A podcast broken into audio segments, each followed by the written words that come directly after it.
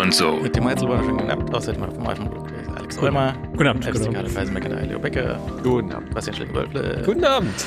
Abend miteinander. Es gab einen Pixel-Event und die haben sich da in ein äh, Auditorium hineingestellt und haben den Publikum live gemacht.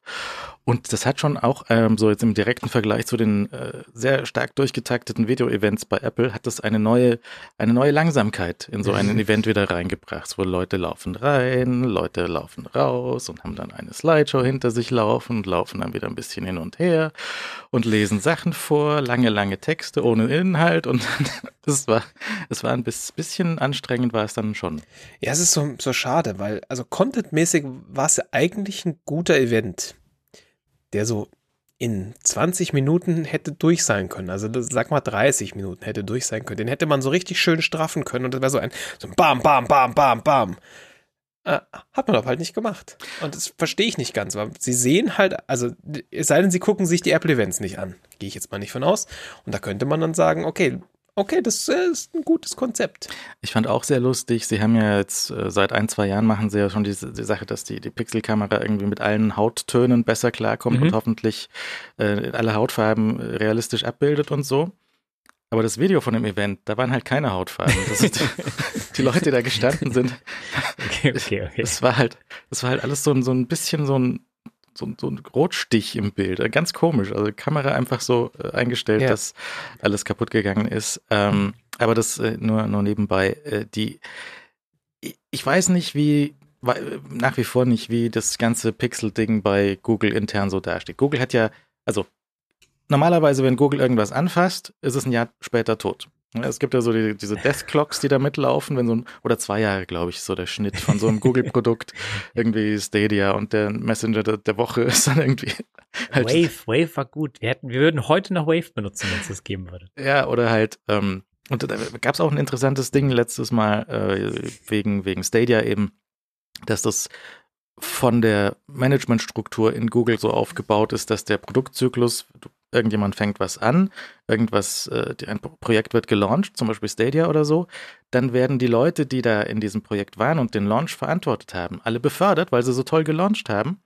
Und dann bleibt das Produkt alleine da liegen. Dann ist niemand mehr, der sich drum kümmert und wird es irgendwann tot gemacht. Weil die anderen zum nächsten Projekt weitergereicht worden sind. Also weil der Beförderungszyklus hängt am Produktlaunch. Wenn du gelauncht hast, sehr gut, du wirst befördert und dann bist du weg und dann liegt das Produkt halt tot rum. Und dann wird, kümmert sich halt niemand drum um den Messenger der Woche oder um Stadia oder über den Wave oder sonst was, ja. Mhm. Und deswegen ähm, kriegen sie außer gewissen Kernsuche äh, und Werbung halt wenig gebacken. Ja, also YouTube haben sie jetzt irgendwie ausgegliedert, das läuft vor sich hin, das ist okay. Ja, ja, klar. Ähm, und Pixel ist auch erstaunlich stabil, langlebig. Sie versuchen es mhm. immer weiter und niemand kauft es. Ja, also so, Im Verhältnis halt, nicht wahr? Im Verhältnis ja. kauft es halt, kaufen es halt wenige Leute. Aber die, die Telefone kommen halt ernsthaft gut weg bei der, bei der Technikpresse. Und es sind ja auch beeindruckende äh, Vorzeigegeräte, muss man einfach sagen. Ähm, sie stecken da relativ viel Aufwand rein. Und naja, also sie erreichen halt nicht so viele Leute, wie sich wahrscheinlich erhoffen. Also letztes Jahr gab es ja mit dem Sechser gab es so die Ansage, diesmal wollen wir wirklich doppelt so viele verkaufen wie, ähm, wie die Jahre zuvor. Und das ist, weiß ich nicht, das ist, das hat, hat einfach nicht stattgefunden im letzten Jahr. Aber ich meine, sie sind, sie sind dran und ich würde sagen, dass, äh, also ich glaube, das Pixel hat intern echt einen ganz guten ähm, äh, Stand und äh, ist auch nicht die, der Gefahr ausgesetzt, dass das wie so ein Stadia oder so abgesägt wird. Also äh, ich glaube, Google hat da die Position mit einem eigenen einem eigenen Telefon in diesem Smartphone-Markt ähm, haben sie haben sie verstanden, dass das sehr wichtig ist. Sie machen die eigenen Prozessoren mittlerweile. Ähm, ich glaube, denen ist sehr sehr sehr sehr klar, dass die da nicht zurückkommen setzen, wenn das jetzt für die nächsten drei Generationen weiterhin eher behäbig so verkauft wird. Ähm, ich glaube, das ist, das ist ihnen sehr wichtig, äh, oder es ist ihnen sehr klar, dass das ein sehr wichtiges Gerät ist. Und man muss ja echt sagen, dass die anderen Firmen, äh, ich meine, Samsung verkauft halt viele Geräte, aber Samsung hat andere Probleme mit ihren Prozessoren beispielsweise, kommen irgendwie nicht voran.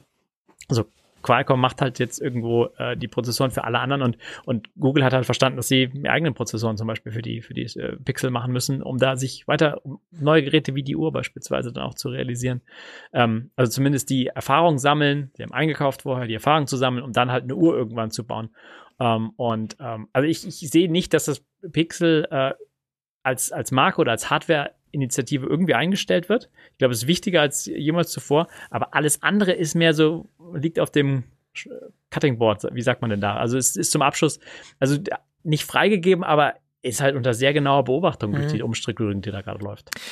Die äh, letzte Generation Pixel 6, die hatte ja wohl so das eine oder andere Problemchen mit äh, der Fingerabdruck-Hardware, die irgendwie nicht mehr wollte oder bei dir also, auch irgendwie. Es war so ein Auf und Ab. Ne? Also es ging, das wurde mal schlecht, war anfangs okay, dann wurde es schlecht, dann wurde es wieder besser. Also die, da haben sie irgendwie, glaube ich, auch firmwaremäßig einfach ähm, Dinge verschlimmbessert.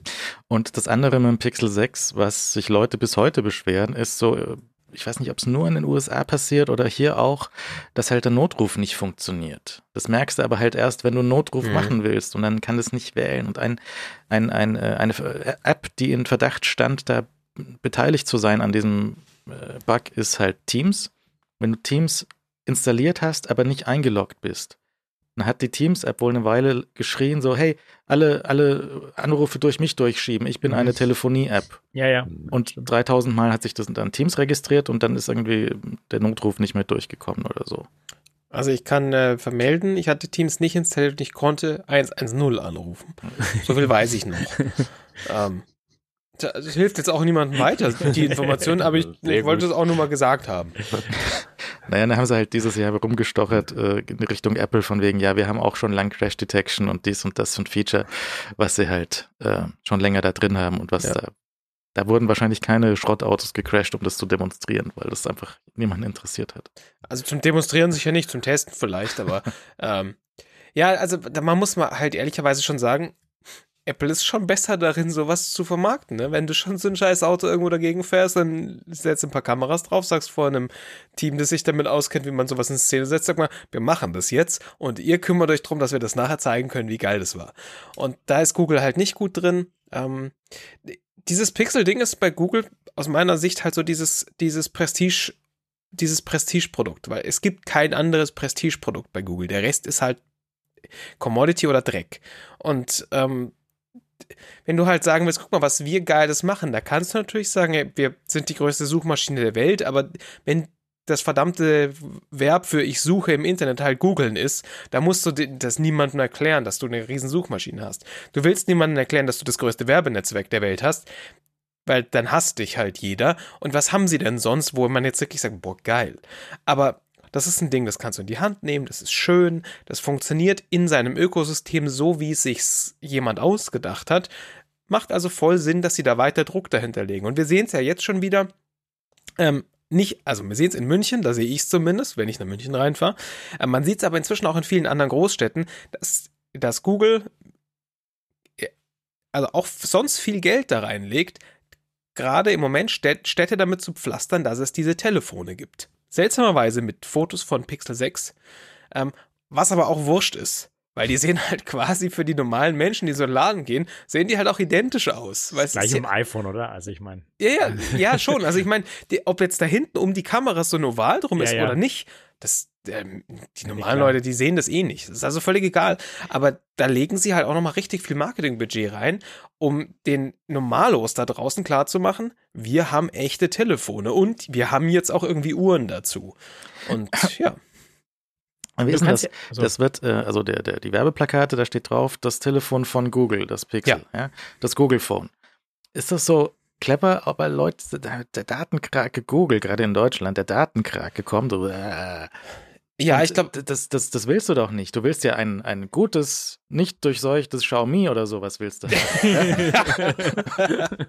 nee, nee, ja, also ich glaube, wir, wir müssen da, wir müssen da, glaube ich, in so drei Lager unterscheiden. Es gibt so das eine Lager, das so, so, ich möchte mit, mit niemandem von diesen ganzen Spionageaffen was zu tun haben, ich kaufe mir ein iPhone. Ne? Das ist so das eine Lager, die, die überzeugst du eh von nichts. Dann gibt es dieses andere Lager, das äh, nur gehört hat, dass Google furchtbar ist und dann halt ein Xiaomi kauft.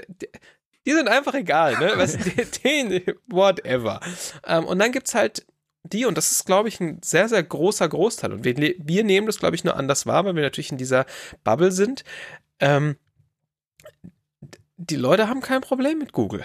Nee, Google, haben sie auch nicht. Die Leute haben ja gerne eine Gmail. Services von Google. Ja, genau. Du musst, ja, du musst ja ernsthaft mal betrachten, was Leute nutzen. Leute haben Gmail-Account, Leute googeln, Leute schauen YouTube. Das zählt schon alles zu der ja. Firma. Wenn sie überhaupt also wenn überhaupt über den Namen nachgedacht wird, äh, ist das, glaube ich, nicht negativ besetzt. Also ich glaube, Google Standing ist da äh, äh, mittlerweile okay. Also ich, ich kann mir nicht vorstellen, dass das einen negativen Einfluss hat. Und dann ist es halt eine Marke, die man kennt. Also ich meine, stehst halt vorm Laden und sagst irgendwie, kaufe ich äh, also das Google Phone oder kaufe ich das Nothing? So, hm, hm, hm. Nothing, was heißt das nochmal?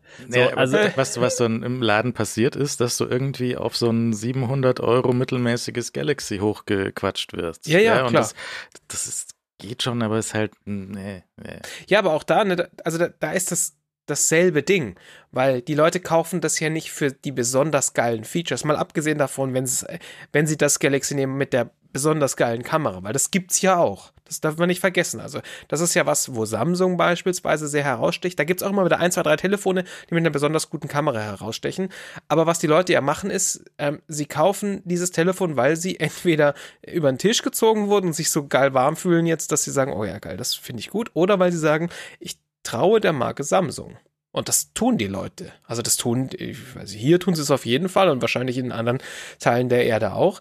Und äh, wenn Google an dieselbe Stelle hinkommt, dass sie sagen, ich vertraue der Marke Google, ähm, und ich vertraue der Marke Google, dass sie gute, als auch gute Hardware baut. Und sie, wenn sie das kontinuierlich weitermachen, dann äh, hast du vielleicht irgendwann denselben Effekt. Sicher nicht auf derselben äh, Skala wie bei Samsung, wo du halt das, den Anführungszeichen Vorteil hast, dass die Leute zu Hause einen Kühlschrank und einen Fernseher und mhm. keine Ahnung was, und eine Waschmaschine von Samsung zu Hause stehen haben und sagen, naja, die können offensichtlich Geräte bauen, dann kaufe ich mir jetzt auch ein Smartphone. Auch wenn das was ganz anderes ist, aber ja. Ja, aber das, das verstehe ich auch nicht zum Beispiel, weil die Samsung kann durchaus offensichtlich Kühlschränke und irgendwelche Sachen bauen und dir hinstellen und die machen dann heiß oder kalt oder so. Aber mhm. die können ja zum Beispiel nicht Fernseher herstellen, weil das ist eine werbeverseuchte Hölle der Geschmacklosigkeit. Ja, aber das ist ein spezielles Problem, das du hast, das aber die Leute nicht sehen. Ja, ja. ja und ich ja, verstehe dein Problem damit. Ja, ja. Das unterschreibe ich genauso. Ja, ähm, werbeverseuchte Höllen äh, haben noch nie jemanden abgeschreckt. Ja, korrekt. Da meinst du nicht, dass den Leuten das irgendwann auffällt, dass der viele Versuche von solchen ähm, Firmen, ähm, smarte, so Internet of Shit-Geräte herzustellen, dass das immer nix wird? Also die, die, die, die, wenn jemand vor fünf Jahren auf so einen Internetkühlschrank reingefallen ist und der kann sich halt heute nicht mehr mit dem Netz verbinden, weil die RootCA abgelaufen ist, und dann ist jetzt so dieser Fernseher auf dem auf der hm. Kühlschranktür und ist den ganzen Niemand Tag weiß. hat sich so einen Fernseher, ja, so einen Kühlschrank gekauft. Niemand! Ich glaube auch die Zahl dieser Internetkühlschränke, die wird sehr gering gewesen sein, die da oh. je verkauft wurden. Oder halt die, die smarten Fernseher, die nicht so richtig smart sind und die spielen schon irgendwie Netflix ab, aber schön ist es halt. Aber das nicht, ist ja genau der Punkt. Die spielen irgendwie Netflix ab und die haben noch nie gut Netflix abgespielt. Das heißt, du weißt ja auch nicht, ähm, wie, dass, dass es eine smooth Experience geben muss. Und die muss es ja auch nicht geben, weil alles, was du ja drücken musst, ist Play. Weil das, ne, du, du Aber, guckst ja. dir ja, weiß ich nicht was an und äh, wenn du dann der Zone-Player drin hast und der auch noch halbwegs live äh, an Fußball ausschauen kann, die sehen ja auch nicht, ob das 320p oder 1080p ist. Das ist doch den Leuten egal, weil die Leute keine Augen haben. Also keine sinnvollen. Wir müssen vorsichtiger werden. Ähm, nee. Diesen generellen Aussagen. Aber, aber ich finde den, also der, der, der Wandel in diesem Smartphone-Markt ist in den letzten Jahren trotzdem interessant. Ich meine, dem wird ja, diesem Smartphone-Markt wird ja immer nachgesagt, dass es super langweilig ist und so. Ich finde es gar nicht so langweilig. Weil es hat sich schon relativ viel getan, oder?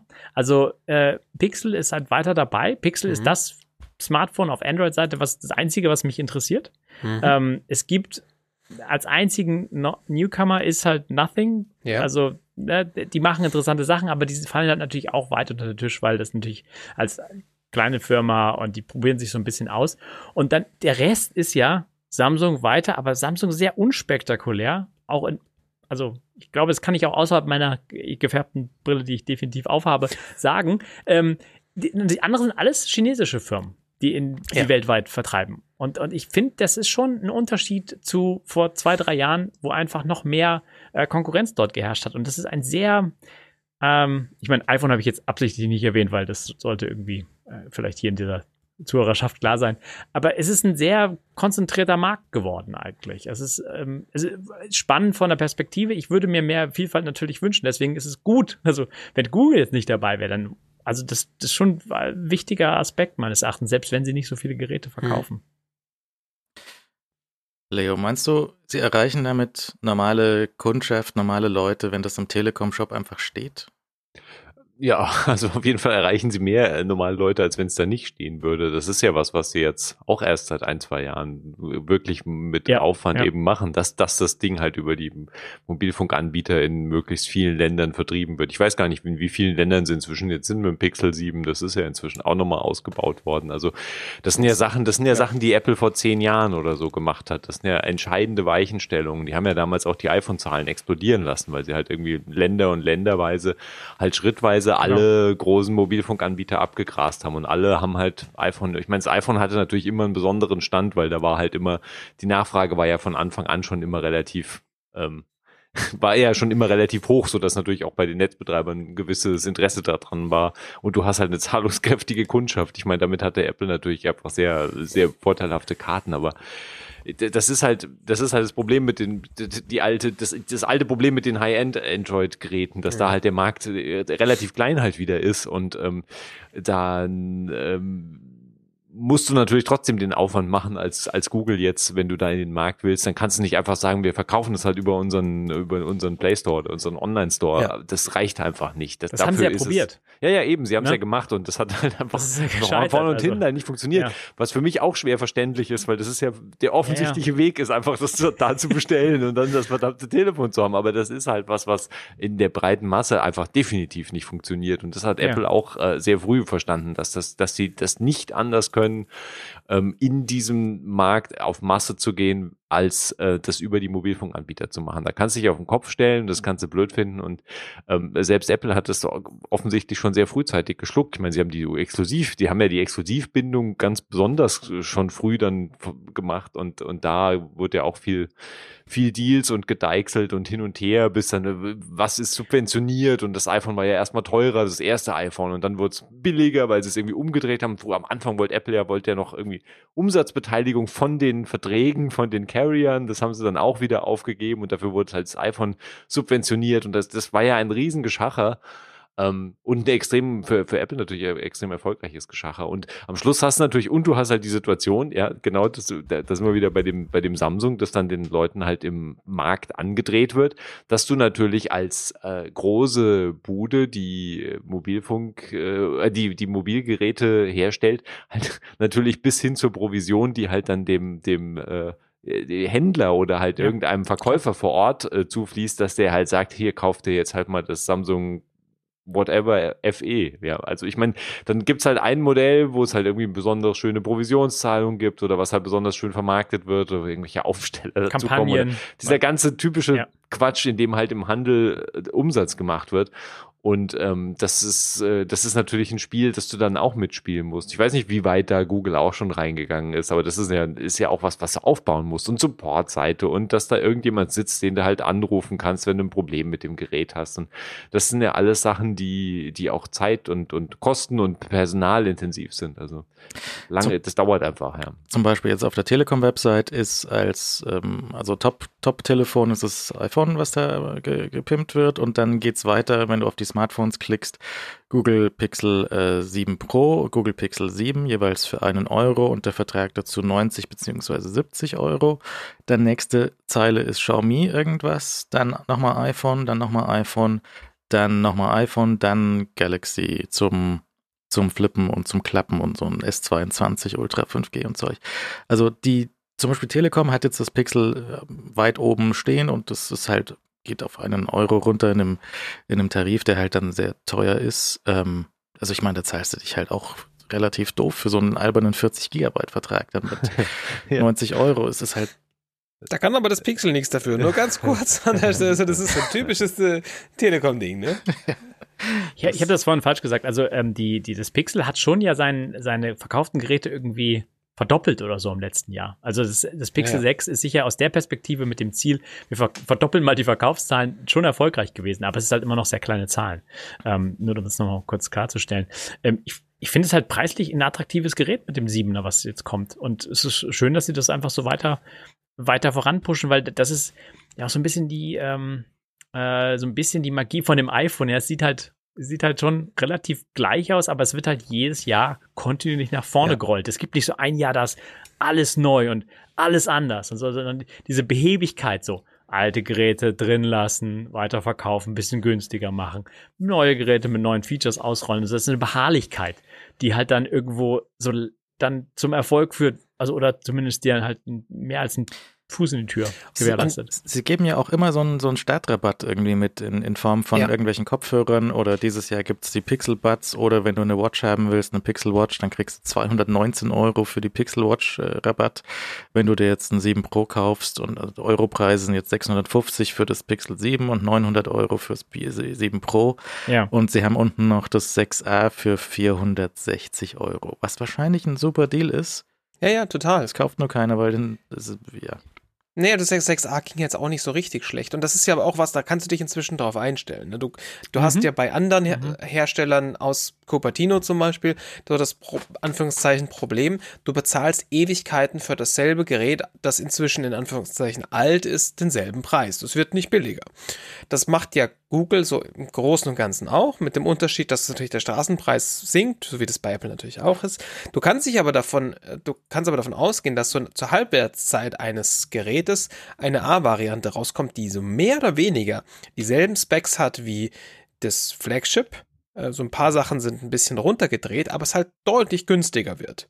Und das heißt, du kriegst dann ein, ein Telefon mit den, mit den Features, das das große Telefon hatte, zu, also in Anführungszeichen mit den Features mit ein bisschen, teilweise ein bisschen weniger, aber für die normalen Leute halt genug zu einem sehr, sehr guten Preis. Und ja, die, die Kombi ist schon einfach gut. Also das machen sie schon echt sehr, sehr ordentlich.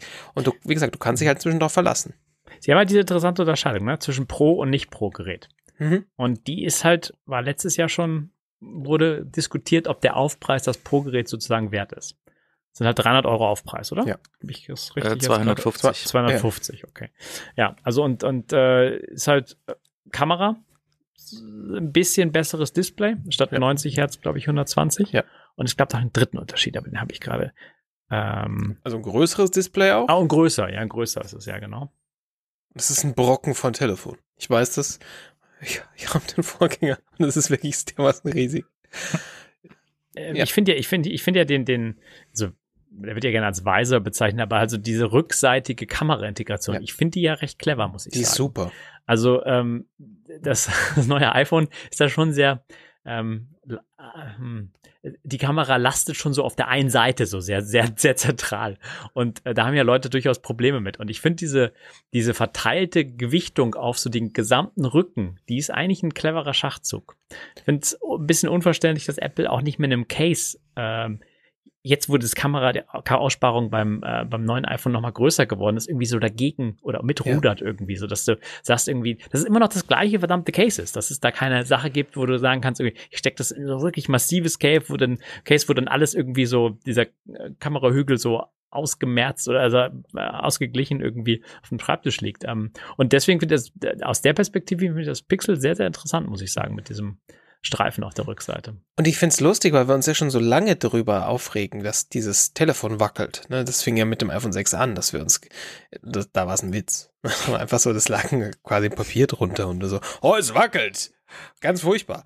Und das ist ja jetzt, und äh, also mich stört es ja bei dem 12 Mini schon dass wenn es auf dem Tisch liegt und ich darauf rumtatsche, dass das Ding klack, klack, klack, klack, klack, klack macht. Ja. Und das ist auf dem, mit dem 12 Pro vermutlich noch ein bisschen schlimmer geworden.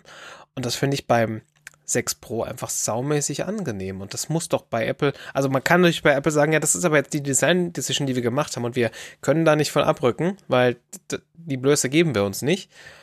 Ähm, möglich. Oder du musst halt einfach ein, ein richtiges Loch in deinen Tisch fräsen, damit das dazu passt. Aber ja, ist halt so. Es sind diese, für die 250 Euro bekommst du halt diese zusätzliche, das Objektiv auf der Rückseite. Ja. Ähm, und äh, genau, das, die Unterschiede im Display. Das sind die beiden Unterschiede. Dieses Objektiv macht einen Unterschied, weil das ist halt ein, also ein Teleobjektiv mit fünffacher, also keine Ahnung wie viel Millimeter im Vergleich, aber fünfmal so viel so viel Brennweite wie das, das Standardding. Und das macht schon echt was aus. Und ja, sie machen da mit Software noch viel mit. Sie machen mit Software. Äh, mit, ja. Dieses, ich, wir springen im Thema, aber dieses Unblur-Feature ist äh, sehr fantastisch. Ja. Also und ich das beste Feature im ganzen Event fand ich. Und ich finde es eine Frechheit und gleichzeitig sensationell, dass das nur geht, wenn das, wenn du ein 7 äh, Pixel 7 hast. Weil du könntest natürlich jetzt sagen, naja, WTF.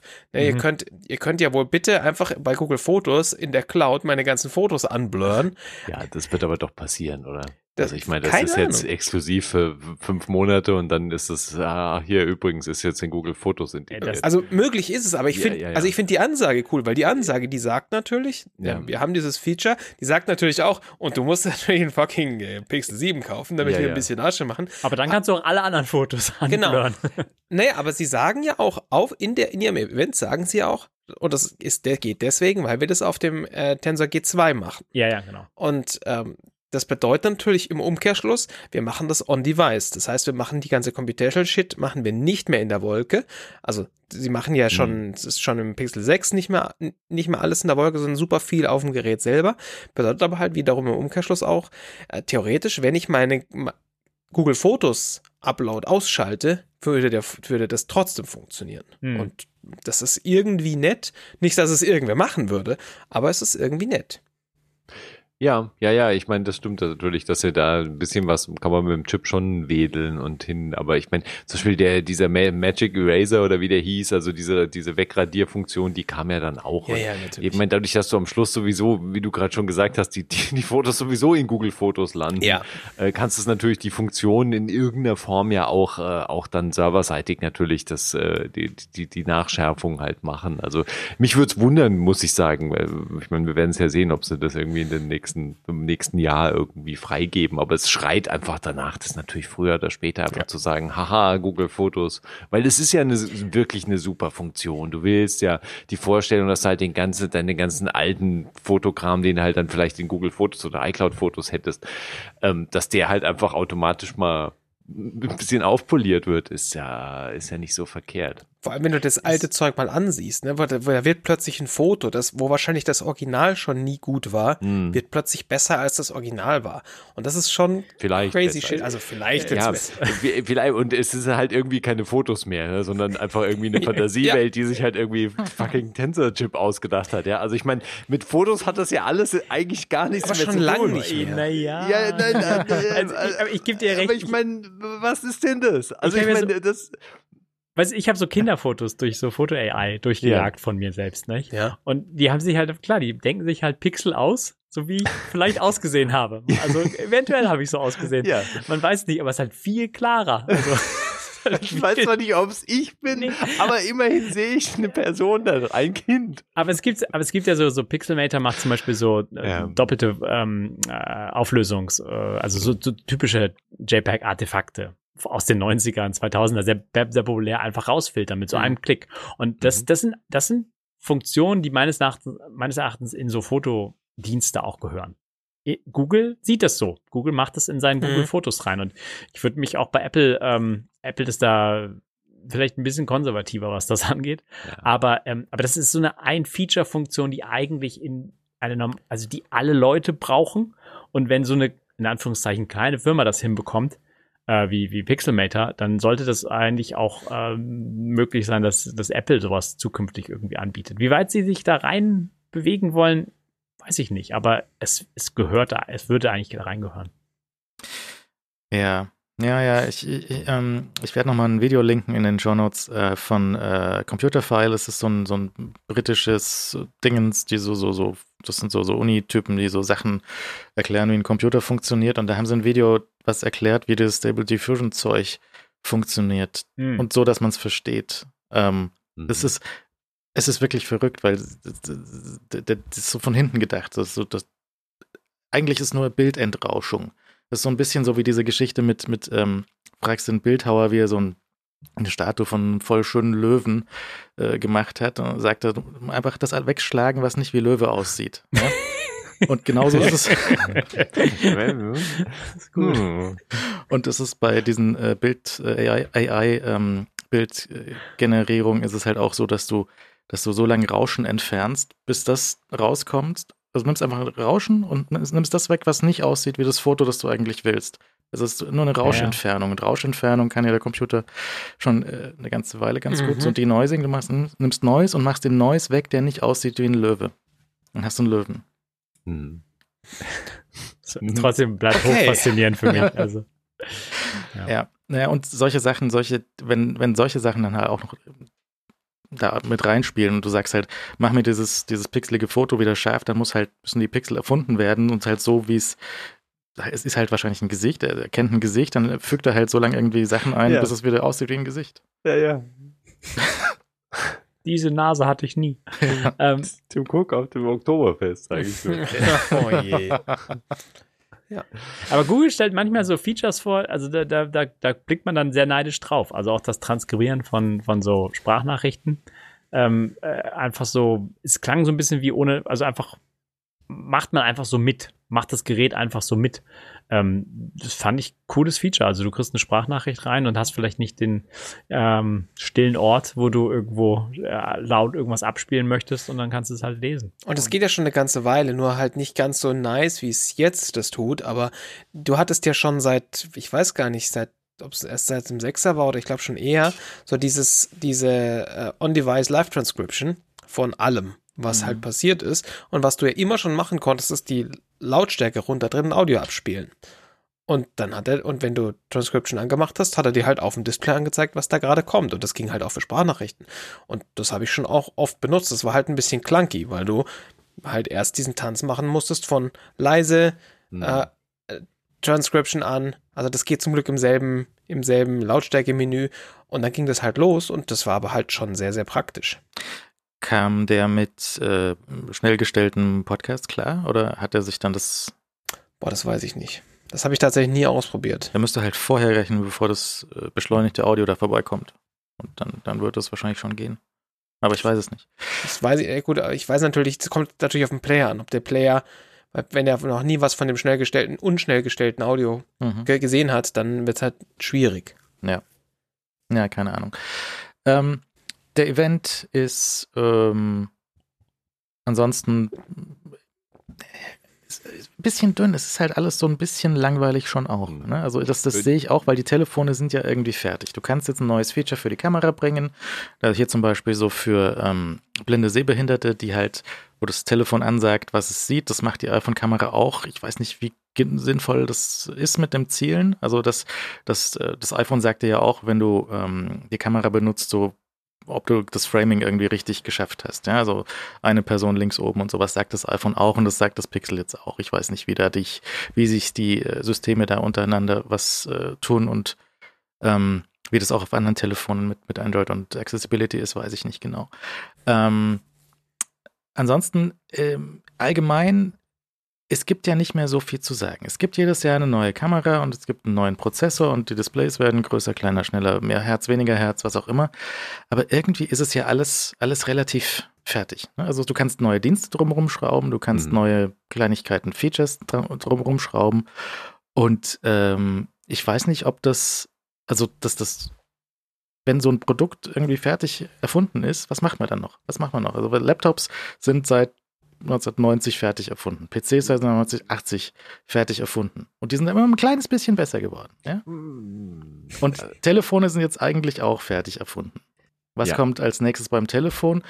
Und kommt da noch das, das Metaverse, irgendwas AR, VR dahinter oder halt nicht? Ja, weil ich, ich weiß es nicht.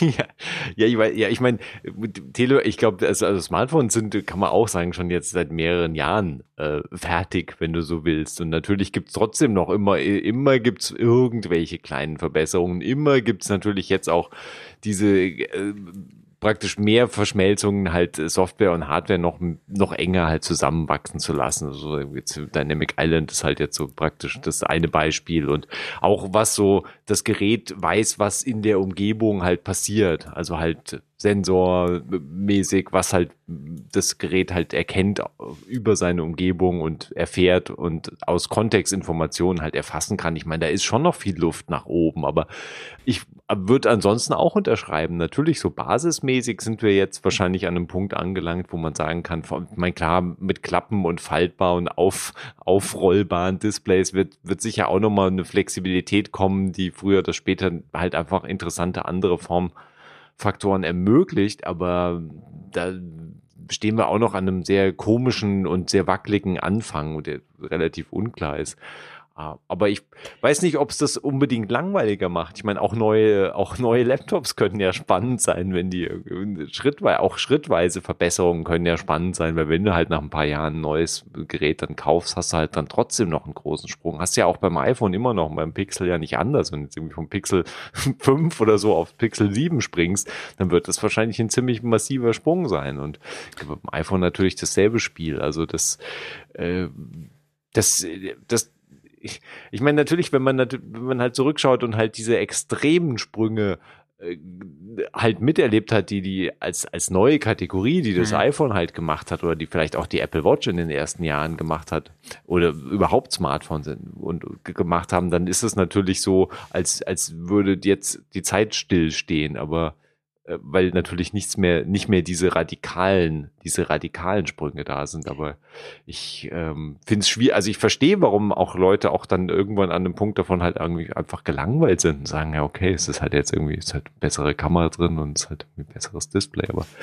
macht ja auch was. Unterm Strich kann das ja ein Gerät ja auch durchaus verändern oder es im Alltag so viel nütze, Akku zum Beispiel im Alltag so viel nützlicher machen, wenn du halt nicht dauernd an Strom musst.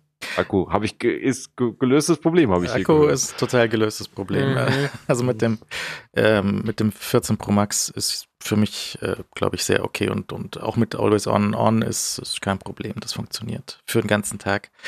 Ähm, wenn der ein bisschen nachlässt, wird es vielleicht ähnlich wie beim 11er wieder so ein bisschen knapp, aber es ist okay. Und das, das weiß ich auch nicht, wie Leute laufen auch mit, mit zersplitterten Telefonen irgendwie rum und machen da nichts dagegen. Oder laufen halt mit zehn Akkupacks rum. Und weil das ist, ist halt so ein Ding, was, das ist so wie, du gewöhnst dich auch dran, wenn du, wenn du irgendwie einen Stein im Schuh hast, dann humpelst du halt, ja. Aber den Stein rauszunehmen, da kommt dann keiner drauf, so ein bisschen. Ja, es ist okay. Es ist halt, ähm, es ist halt noch, es ist halt noch ein gewisses Problem. Also, dass du, das ist nicht günstig, so Geräte zu, zu reparieren zu lassen. Und es sind halt teure, teure Geräte. Also, die müssen auch noch generell müsste es noch preiswerter werden. Also äh, Smartphones, Smartphones ist eine interessante Kategorie eigentlich, weil du hattest vorher die Feature Phones und die könntest du auch als, die waren fertig, könntest du bezeichnen. Aber da kam so eine Entwicklung oder eine Idee zum Smartphone hin. Und diesen Sprung, den hat man dann nicht gesehen, als man wahrscheinlich gesagt hat, Feature Phones sind fertig. Da muss jetzt nichts mehr passieren. Die können ja telefonieren. Also was soll denn da noch passieren? Und jetzt haben wir da diesen einen großen Sprung gehabt und die Frage ist so ein bisschen, welchen Sprung sehen wir jetzt nicht zum nächsten Gerät? Ja, weil, also ich kann mir, ich meine, Leo hat eben schon eigentlich alle Features aufgezählt. Also was passiert zum Beispiel, wenn du plötzlich irgendwie, ähm, also gar keine Akkuprobleme mehr hast. Also wenn du wirklich da so in diesem Formfaktor ein Gerät hast, was einfach ewig läuft. So. Was passiert, wenn du, wenn du wirklich, wenn du die Displaygröße nicht mehr beschränkt hast auf sieben, sieben Zoll, sondern wenn du da einfach viel flexibler bist, weil du irgendwas direkt vor den Augen hast oder so. Also es wird schon diesen nächsten großen Sprung geben und dann wird man sagen, äh, warum hat denn damals keiner daran gedacht? Obwohl natürlich jetzt irgendwo ähm, sehr zu Recht auch irgendwo, wo man sagen kann, irgendwie, das sind jetzt kleine Weiterentwicklungen, aber sie sind halt, also es sind halt kontinuierliche Weiterentwicklungen, die, ähm, die stattfinden und die, die müssen alle geschehen, bevor wir diesen nächsten großen Sprung machen. Also das ist nicht, nicht alles umsonst oder man steht nicht auf der Stelle, sondern ich, äh, nur, nur diese kleinen Schritte führen halt dazu, dass man irgendwo äh, den nächsten großen, die nächste große Sache wagen kann oder überhaupt in der Lage ist. Sie haben sich vor einer Weile Fitbit eingekauft und äh, jetzt haben sie das mhm. Fitbit-Zeug und die Services da in die äh, Pixel Watch mit reingeschmissen. Ähm, vieles auch hinter so einer Bezahlschranke für eine Fitbit, Fitbit-Mitgliedschaft, was mich ein bisschen erstaunt hat. Weiß nicht, ob das, war das klar, dass das äh, bezahlt bleibt, wenn sie das dort, die, die, die, die Fitnessfunktionen von Fitbit dort reintun? Naja, ich meine, die, also klar, weiß nicht, ob es klar war oder nicht, aber mich hat das nicht großartig verwundert, weil die, die Basic-Funktionalitäten, die die Fitbit ja bietet, ist, sind ja für die meisten Leute völlig ausreichend.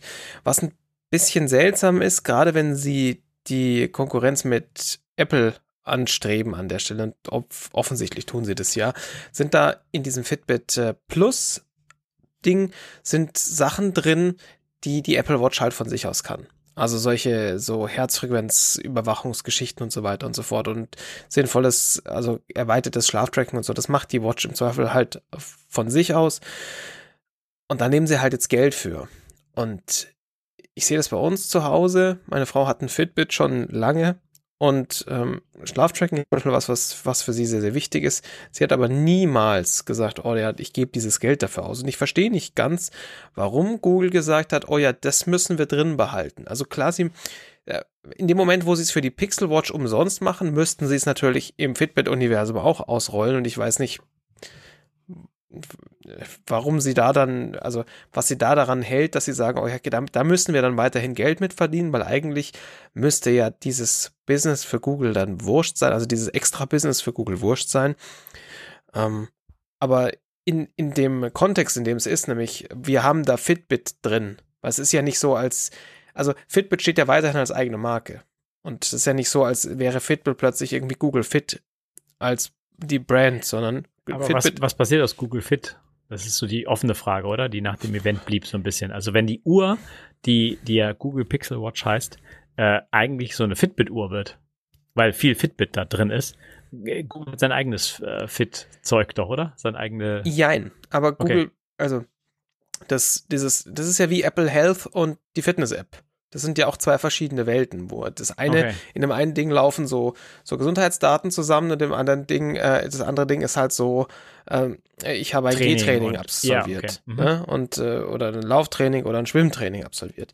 Und von daher ist das eine so der, der Hub, wo, wo Sachen zusammenlaufen und das andere halt äh, der, der, die, wo du dein, wo du alles rund um dein, um deinen sonstiges Fitnesszeug drin rum. Von daher können die wahrscheinlich beide weiterhin schön äh, zusammen funktionieren und im Zweifel synchronisiert sich halt auch ein Google Fit mit deinem Strava und whatever. Mhm. Also das passt, glaube ich, schon. Sag mal, Leo, du hast, du hast jetzt zum ersten Mal ein 5K gelaufen. Wie kann das dann passiert sein? Ich habe hab wirklich Fragen, wieso?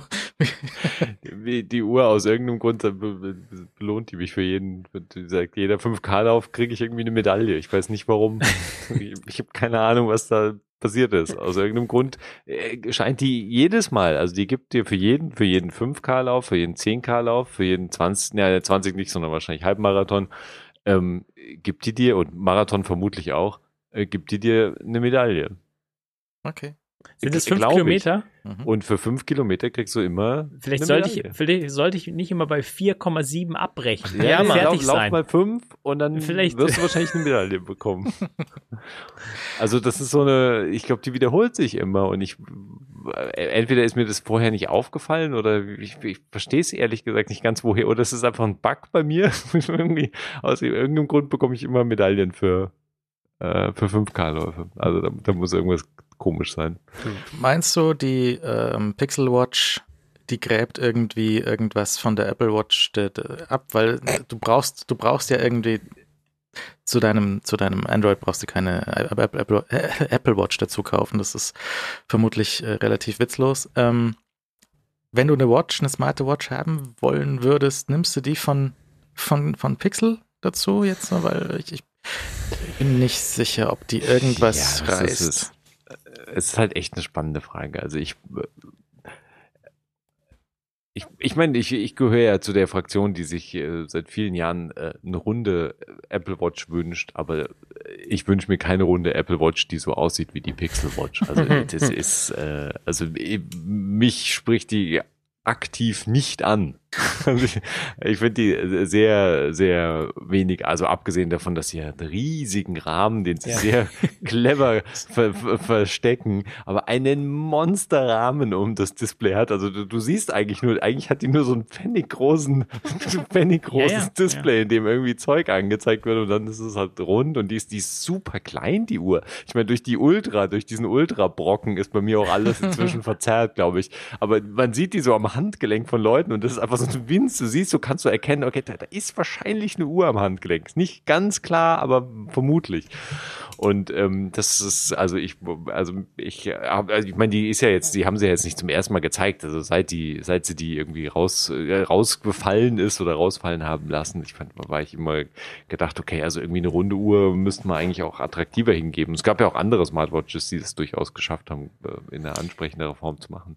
Ich weiß nicht, also ich meine, Apple Watch werden sie damit äh, kaum äh, mhm. angehen, aber ich meine, wir haben ja diesen komischen, diese komische Aufteilung, die ich eigentlich auch extrem beklage beklagenswert finde, ist, dass du halt mit dem iPhone mehr oder weniger zur Apple Watch gezwungen wirst, ja. in Anführungszeichen, weil halt einfach Apple alles, was Nachrichten beantworten angeht und so weiter, halt so beschneidet, dass halt Garmin und Dritthersteller einsetzen, im Moment halt einfach keine Chance haben, da eine sinnvolle Anbindung zu bringen, außer ja. halt deine Nachrichten kurz mal anzuzeigen. Und du, mit, du kannst ja mit denen praktisch nichts machen. Also das Einzige, was du machst, ist irgendwie Busy Work, weil du die von der Uhr löschen musst. Also es ist super, sinn, mhm, super sinnlose Geschichte letztlich. Und es ist halt traurig, weil das äh, Apple die Person ist, die das zu verantworten hat. Und äh, es ist natürlich auch nicht in Apples Interesse, das wahrscheinlich besser zu machen. Aber es kann sein, dass da auch EU-Kram jetzt reinquetscht, weil das ist ja auch so eine Geschichte vom äh, vom Digital Markets Act, lustigerweise spezifisch auch bei Smartwatches, dass da eigentlich das geöffnet werden muss, dass da Dritte auch ran können an solche Basisfunktionalitäten, die irgendwie so Zeug herstellen, also Accessoirehersteller zum Beispiel.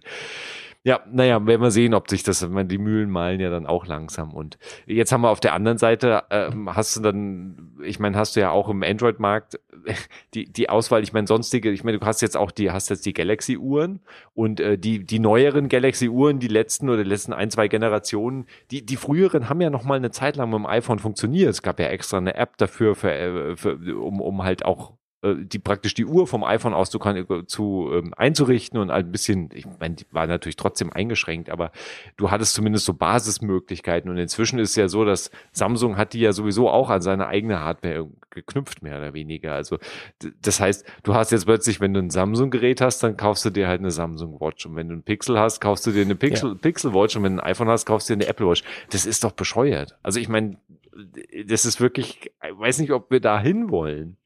Ich meine, da sind wir ja schon. Ja, oder? ja, also ja, ja, das ist, wohl, das ist wohl wahr, dass wir da schon sind.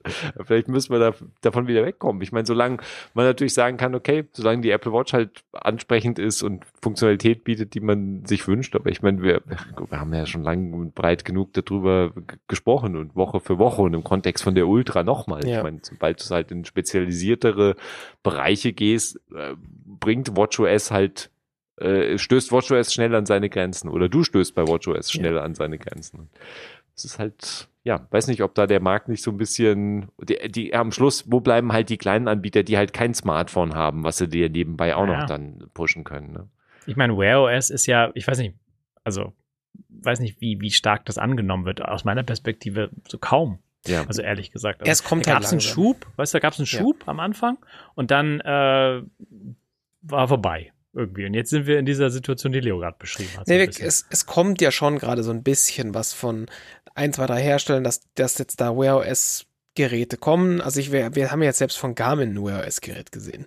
Also das, das passiert langsam, aber da, da müssen die Hersteller natürlich auch erstmal auf diesen Zug aufspringen. Und der Zug fährt glücklicherweise sehr langsam, da ist es nicht so hm. riskant, da mal drauf zu hüpfen, weil man kann sich da gut festhalten. Aber äh, das war ja alles auch nicht so richtig nicht so richtig. Äh, hätte ja auch sein können, dass Google irgendwie vorgestern wieder sagt, ach, well, ist scheißegal, machen wir dann doch nicht. Aber das, sie meinen das offensichtlich halbwegs ernst und spätestens mit der Akquisition von ähm, na, Fitbit, Fitbit danke. Fitbit, ja. äh, war dann irgendwie klar, okay, sie meinen das ernst genug. Ja. Also das ist die, klar hätten sie natürlich genauso gut Fitbit einfach zumachen können, aber äh, sie meinen das ernst genug, dass man sagt, wir, wir machen da jetzt ein, ein, äh, eine, ein Ökosystem, das da weiterhin funktioniert. Und umso, umso mehr du natürlich ein Betriebssystem hast, was eine eine sehr breite und offene Basis hat, wie ein Wear OS gegenüber halt einem äh, Samsung, ich weiß gar nicht mehr, wie damals ihr mobiles OS hieß, das sie gebaut haben. Tizen oder irgend sowas, ich mhm. weiß nicht mehr genau. Ja. Ähm, umso besser ist es natürlich für Interoperabilität zwischen den verschiedenen Herstellern. Also dann kannst du halt plötzlich eine Asus-Uhr haben und eine Wear, eine Pixel Watch ähm, oder halt andersrum oder irgend sowas. Das geht dann wahrscheinlich besser als diese ganzen Insellösungen. Auch da mir unklar, wie normale Leute so eine, so eine Kaufentscheidung tätigen. Stolpern in so einen Mediamarkt rein, da ist so ein, so ein Regal mit Uhren aufgereiht und die sind halt smart. Geht die mit meinem Galaxy S21 FE? Ja, ja. Und läufst du halt damit raus und dann. Ja.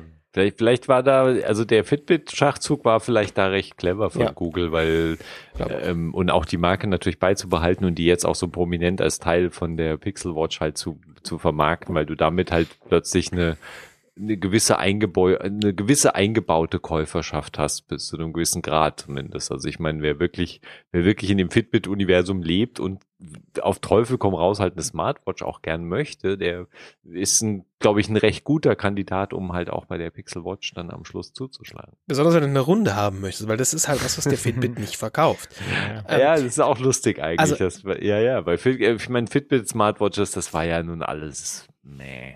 Also nichts. Der ist war günstig immer, ne? Es geht. Also ne, ich habe hier gerade so eine Sense, Sense irgendwas gekauft. Ja. Die ist äh, kurz vor dem, der Pixel Watch. Die ist nicht so richtig, genau, so eine, eine habe ich gekauft, die ist nicht so richtig billig. Ähm, mm. Ich glaube übrigens, das Display ist immer das fucking selbe. Sie, sie verdecken einfach mehr von dem Display mit irgendwelchen Bezels außenrum. äh, deswegen äh, ist es die Pixel Watch ist halt einfach so eine Sense vermutlich, mehr oder weniger. mit runden, mit runden Bezel, wo Keiner so abgeschliffen hat. Ja, hundertprozentig. Ja, da ist ja. einfach, der verschwindet das Ding hinter, hinter irgendeiner Folie. Ähm, könnte also irgendwie gut sein. Aber also vielleicht wäre zum Beispiel, also meine Frau hat halt dieses Sense 2 bekommen, weil das alte, äh, das alte, was sie vorhatte, verreckt ist. Und vielleicht wäre die Pixel Watch für sie ja auch spannend gewesen, wenn sich die in das mit dem iOS genauso gut verhält, wie das, also gut, in großen Anführungszeichen, wie das ja. halt ähm, so eine normale Fitbit-Uhr tut. Und übrigens, bevor mir Leute E-Mails schreiben, wahrscheinlich ist der Zug auch schon abgefahren, weil ihr habt schon getippt ja, bei einer Fitbit Plus Mitgliedschaft kriegst du natürlich dieses Ganze, was Apple Fitness Plus ist, kriegst du auch mit. So ganze Workouts und den ganzen Shit. Also mhm. das gibt's natürlich bei Fitbit dazu. Ähm, äh, hätte man natürlich jetzt, um, um kurz zu, zu klären, wer irgendwie den längeren Atem hat, zu sagen, ja, gibt's bei Google übrigens umsonst, wenn du sowas haben willst, dann hol dir halt einfach so eine Pixel Watch oder ein Fitbit und dann kriegst du es halt alles geschenkt.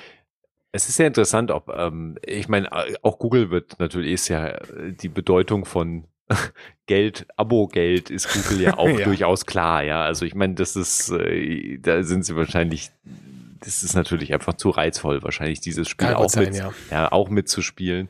Und äh, ich meine, Fitness Plus ist ja immer noch äh, so langsam vorangegangen. Es ist ja auch, interessant, ob gerade jetzt im Kontext von der Ultra Apple halt auch anfängt, eben an Fitness Plus dann noch mehr ranzuhängen, was zum Beispiel eben die Analyse von deinen Daten angeht und, und irgendwie dir morgens sagt, wie super ready du für Training bist und den ganzen Krempel, der halt da so reingekippt wird in diese äh, typischen Fitness-Abo-Dienste, die jetzt auch bei Fitbit, bei Fitbit ja auch so Elemente sind. Also da, oder Fitbit Plus. Heißt Fitbit Plus? Ja, Wahrscheinlich, mhm. oder? Ich glaube schon, ja. Ja, ja. Alles immer bloß, wenn du bloß äh. dranhängst, ist es ein Abo-Dienst am Schluss. ähm. ja. Jetzt unser Punkt mein, Plus. Ja. ja. Abo-Dienst. Sehr gut, macht Glück. Einfach zu merken. Danke ja, sehr. sehr gut. ähm, ja. Dann hatten wir noch dieses äh, Tablet, was sie dann ähm, irgendwann bringen, was nicht fertig ist, okay. Und ähm, was vielleicht so ganz, ganz lustig ist mit diesem ähm, Lautsprecher Dock, wo du, wo, was ja. du dann in deiner Küche stehen haben kannst. Mhm. Da gibt es ja verschiedene Ansätze. Da gab es ja auch die, die, wie ist denn das Ding, was dir so nachguckt, Basti? Das da Nest, Nest, Dingsbums. Nest, war das ein, war das nicht ein, äh, war das nicht ein Alexa? Vielleicht, aber der, der Amazon Echo hatte ja auch so ein, so ein, so ein Ding, wo, wo Oma mit dem Kind telefonieren können, haben sie jetzt eingestellt. Was war so blöd um so ein Projektor auf dem Tisch. Das war so blöd, dass sie es jetzt nach einem Jahr eingestellt haben. Das war teuer halt. Das war auch ein Abo-Dienst. Und, ähm, und das war halt blöd. Das war einfach. ich weiß halt nicht, wie das genutzt wurde. Also, ja, nicht. Wahrscheinlich, wahrscheinlich nicht, ja. Meinst du nicht? Okay. Und jetzt, wenn, wenn so ein bisschen der, der Gürtel enger geschnallt wird bei den verschiedenen Firmen, dann, dann werden halt auch ganz schnell so ein Bequatsch-Spaßprojekte einfach gestrichen, Leute gefeuert. So, nee, komm, das war blöd. Komm, das ja. ist leisten wir Wo uns ist eigentlich die nicht. Drohne, die Inhouse-Drohne? Ja, Mann. Auch blöd. Nein, die immer noch sehr gut. Die warte ich noch. Äh, auf jeden Fall, die Idee von so einem gedockten Tablet ist ja so ganz lustig. Also sie ähm, sagen so, dass das kann man halt, es verhindert, dass das Tablet in der Schublade verschwindet. Also mein Tablet verschwindet nicht in der Schublade, es liegt halt irgendwo auf dem, auf dem Couchtisch oder in der Couch oder irgendwie gammelt das halt dann rum Mhm. und ähm, wird halt dann möglicherweise so, äh, weiß nicht, also Kochrezepte oder Netflix in der Küche schauen, dann kannst du schon alles machen. Das, äh, ich ich habe so ein, so ein Dings in der Küche gehängt, so ein, ähm, so ein, so ein äh, Laptop-Halter über so eine Stange gehängt. Das, Mhm. das ist super für ein iPad zum Beispiel. Also, Ja. äh, ich bin zu 100% die Zielgruppe für dieses Ding. Weil ich habe so einen Nest-Hub bei mir in der Küche stehen. Und dieser Nest-Hub ist genau dieses Ding mit dem einzigen Unterschied, dass man Ja. das Display nicht abbekommen kann, dass das Display winzig klein ist. Ungefähr kleiner als der, mein Pixel 6 Pro. Und ähm, gibt- gab ja die lustige Geschichte von dem Hands-on-Bereich nach dem Event, dass Leute da hingerannt sind und dann gesagt haben, so, ah, jetzt wollen sie sich das Tablet anschauen und haben versucht, das so, das Tablet abzureißen. Das war aber halt der, der verdammte Nest-Hub. Und es hat irgendwie keiner auch von Google, die, die da standen und das so erklärt haben, haben das irgendwie offensichtlich nicht genau gewusst, was irgendwie der Unterschied ist. Und dann gab es wohl eine relativ große Verwirrung, weil dieses äh, Tablet gibt's ja irgendwie Ja. gar nicht. Also ich meine, es ist halt irgendwie so kommt halt irgendwann nächstes Jahr Projekt. Naja, Also- aber wie, wie fest ist denn dieser Bildschirm von dem Nest-Tab? Kann man ja, scheint fest zu sein. Hoffentlich ein bisschen fester als so ein abnehmbares. das wäre ziemlich praktisch, ja. Ja, Basti, Nest Hub. Nee, aber ich, also ich fände das ernsthaft schön, weil der ist mir eigentlich zu klein. Und manchmal wäre das schon nett, wenn man genau das, was die Dame in dem Video gerade gemacht hat, einfach machen könnte, nämlich das Display mitnehmen. Weil so ein Tablet macht schon Sinn, aber was der Nest Hub halt tut, ist, er, der ist immer da, der zeigt immer was an, also was der halt, der zeigt mir halt immer Fotos an. Was ich total nett finde. Und wir stehen manchmal in der Küche und gucken uns da halt Fotos an, weil da, da läuft halt so ein Google Fotos Album durch mit Fotos unserer Tochter und das ist einfach nett. Und das guckt man sich halt aktiv an. Mhm. Zusätzlich zeigt er mir halt an, wie, ähm, wie, also wie das Wetter halt wird oder der kann mir halt auch Nachrichten anzeigen und ich kann dem halt auch einfach Dinge sagen und dann äh, spielt er mir halt was ab. Ich kann dem halt einfach zurufen, spiel mir mal bitte die neueste Folge von XY auf Netflix ab und dann macht er das einfach. Und ähm, das finde ich halt sehr, sehr angenehm, was halt manchmal blöde ist. Und das ist mein, und so, so furchtbar das klingt, aber das ist mein Hauptmedienkonsumgerät, also mein Hauptvideomedienkonsumgerät neben dem Smartphone.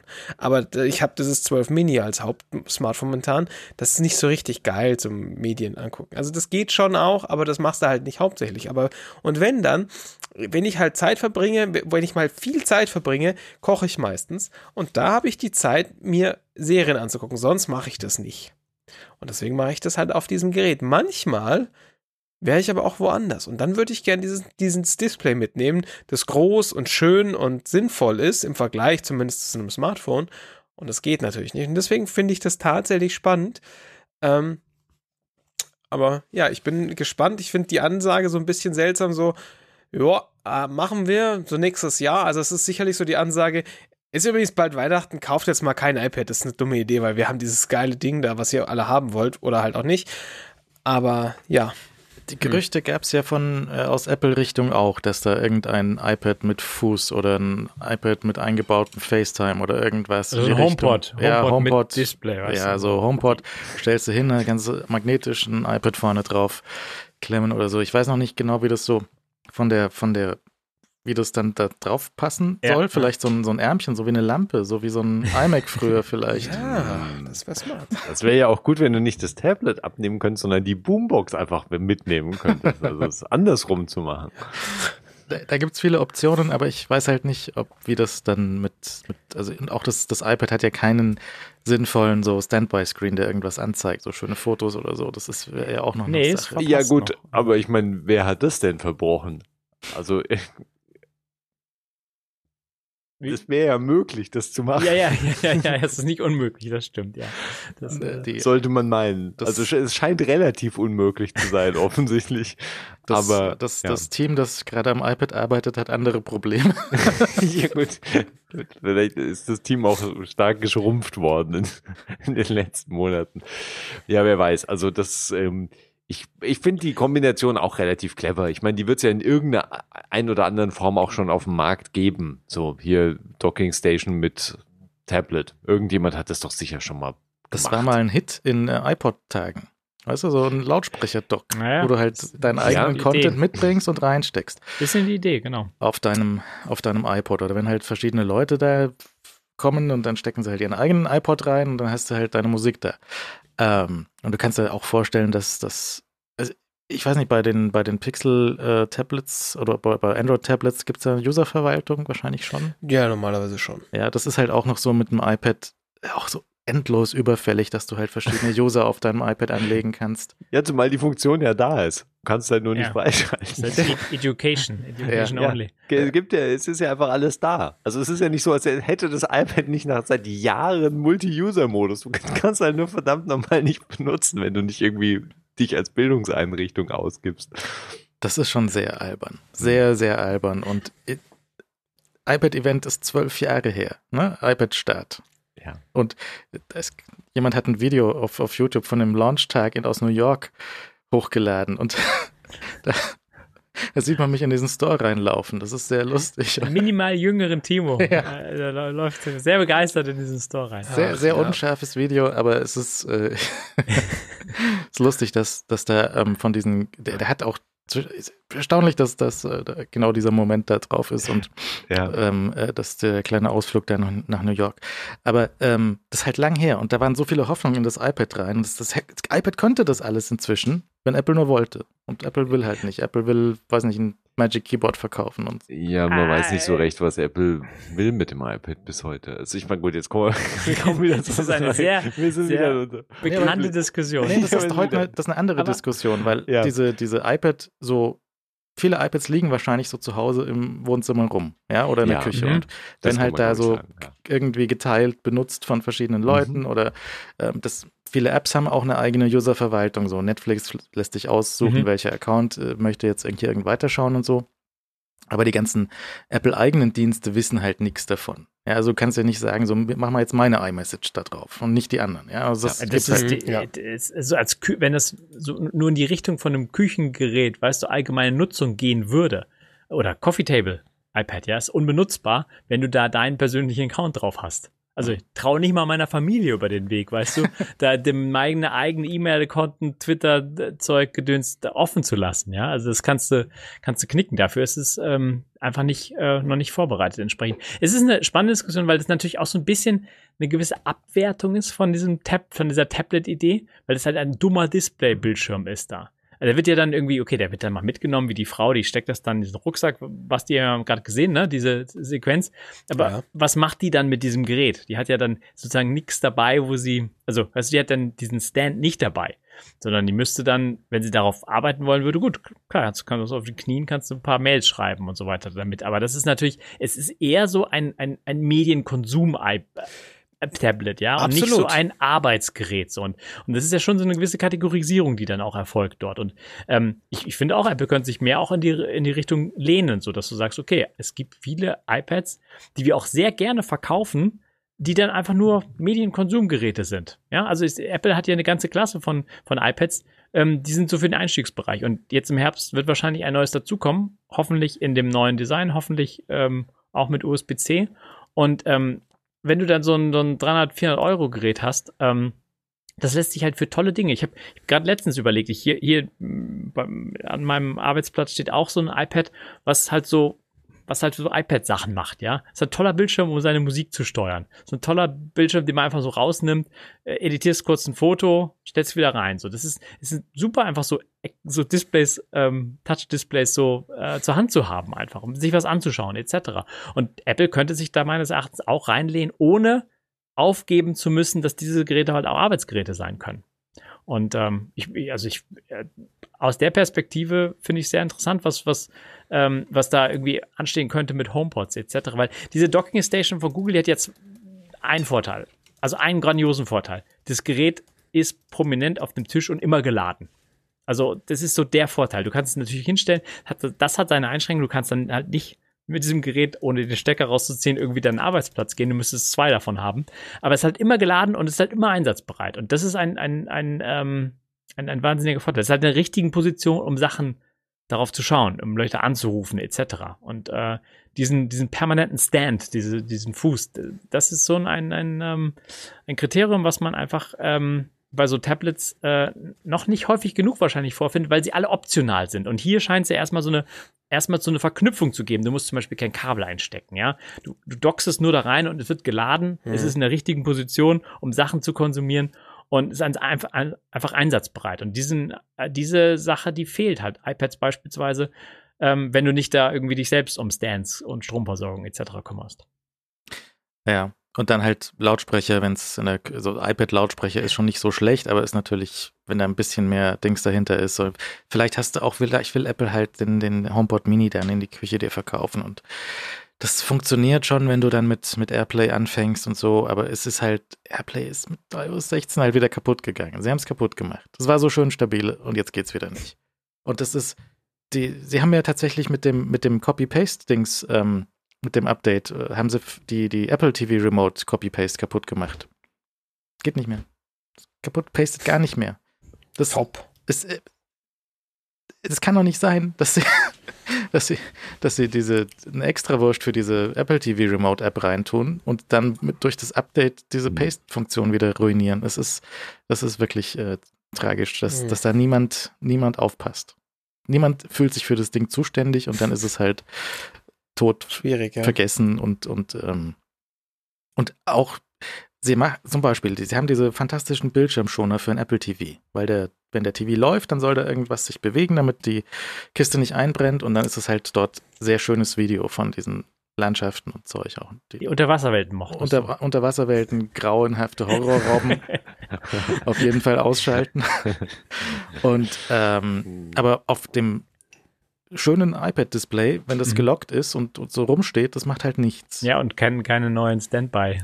Always-On-Spielereien und so weiter. Das ist, es hinkt da äh, hinterher. Also in diesem Fall ein Jahr, aber oder vielleicht wird es ein Jahr hinterher. Die, bei Widgets war es ja genauso. Widgets ähm, kamen fürs ähm, iPhone und ähm, nicht fürs iPad. So war das doch, oder? Ja, ja. Mhm. Und, äh, und, äh, und dann hat man doch Apple gefragt, wo sind die Widgets fürs iPad? Oh, das ist eine gute Idee. Äh, wollen wir mal gleich aufschreiben. So, weißt du, lol. Also ich meine, es war klar, es kommt ein Jahr später, es ist halt nicht fertig geworden.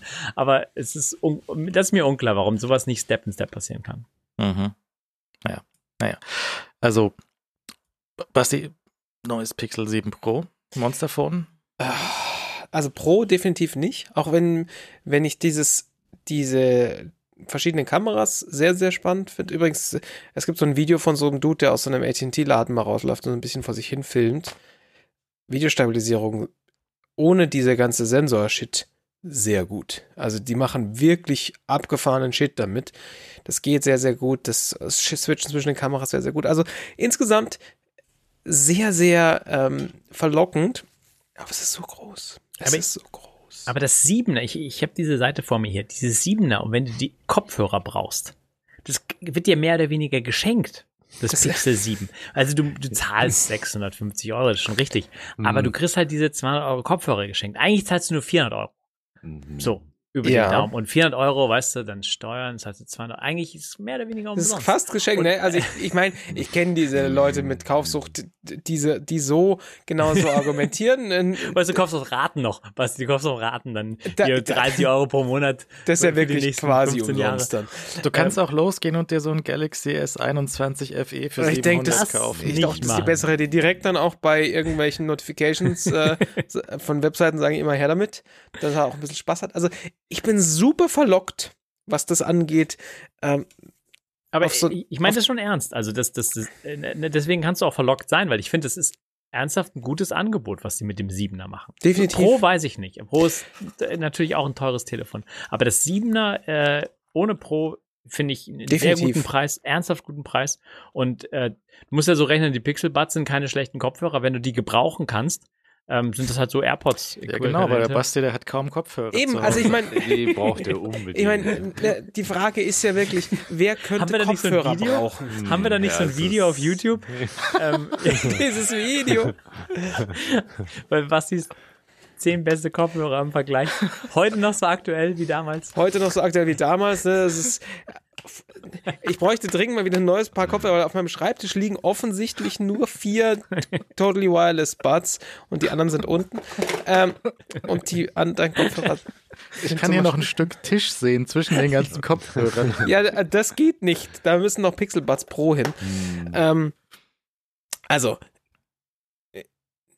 einfach, das sche es scheint mir ein sehr, sehr, sehr, sehr, sehr gutes Android-Telefon zu sein.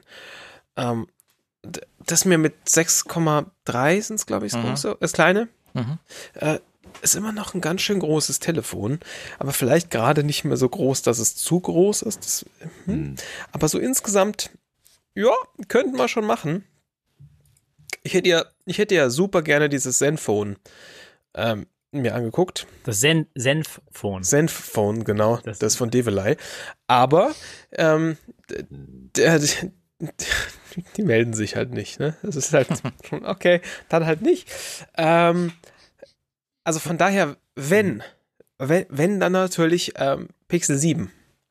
Du hast 6er, oder? Oder hast du das 5er? 6, 6 Pro. 6, ja, okay, okay. Da sind die Schritte natürlich ein bisschen kleiner dahin.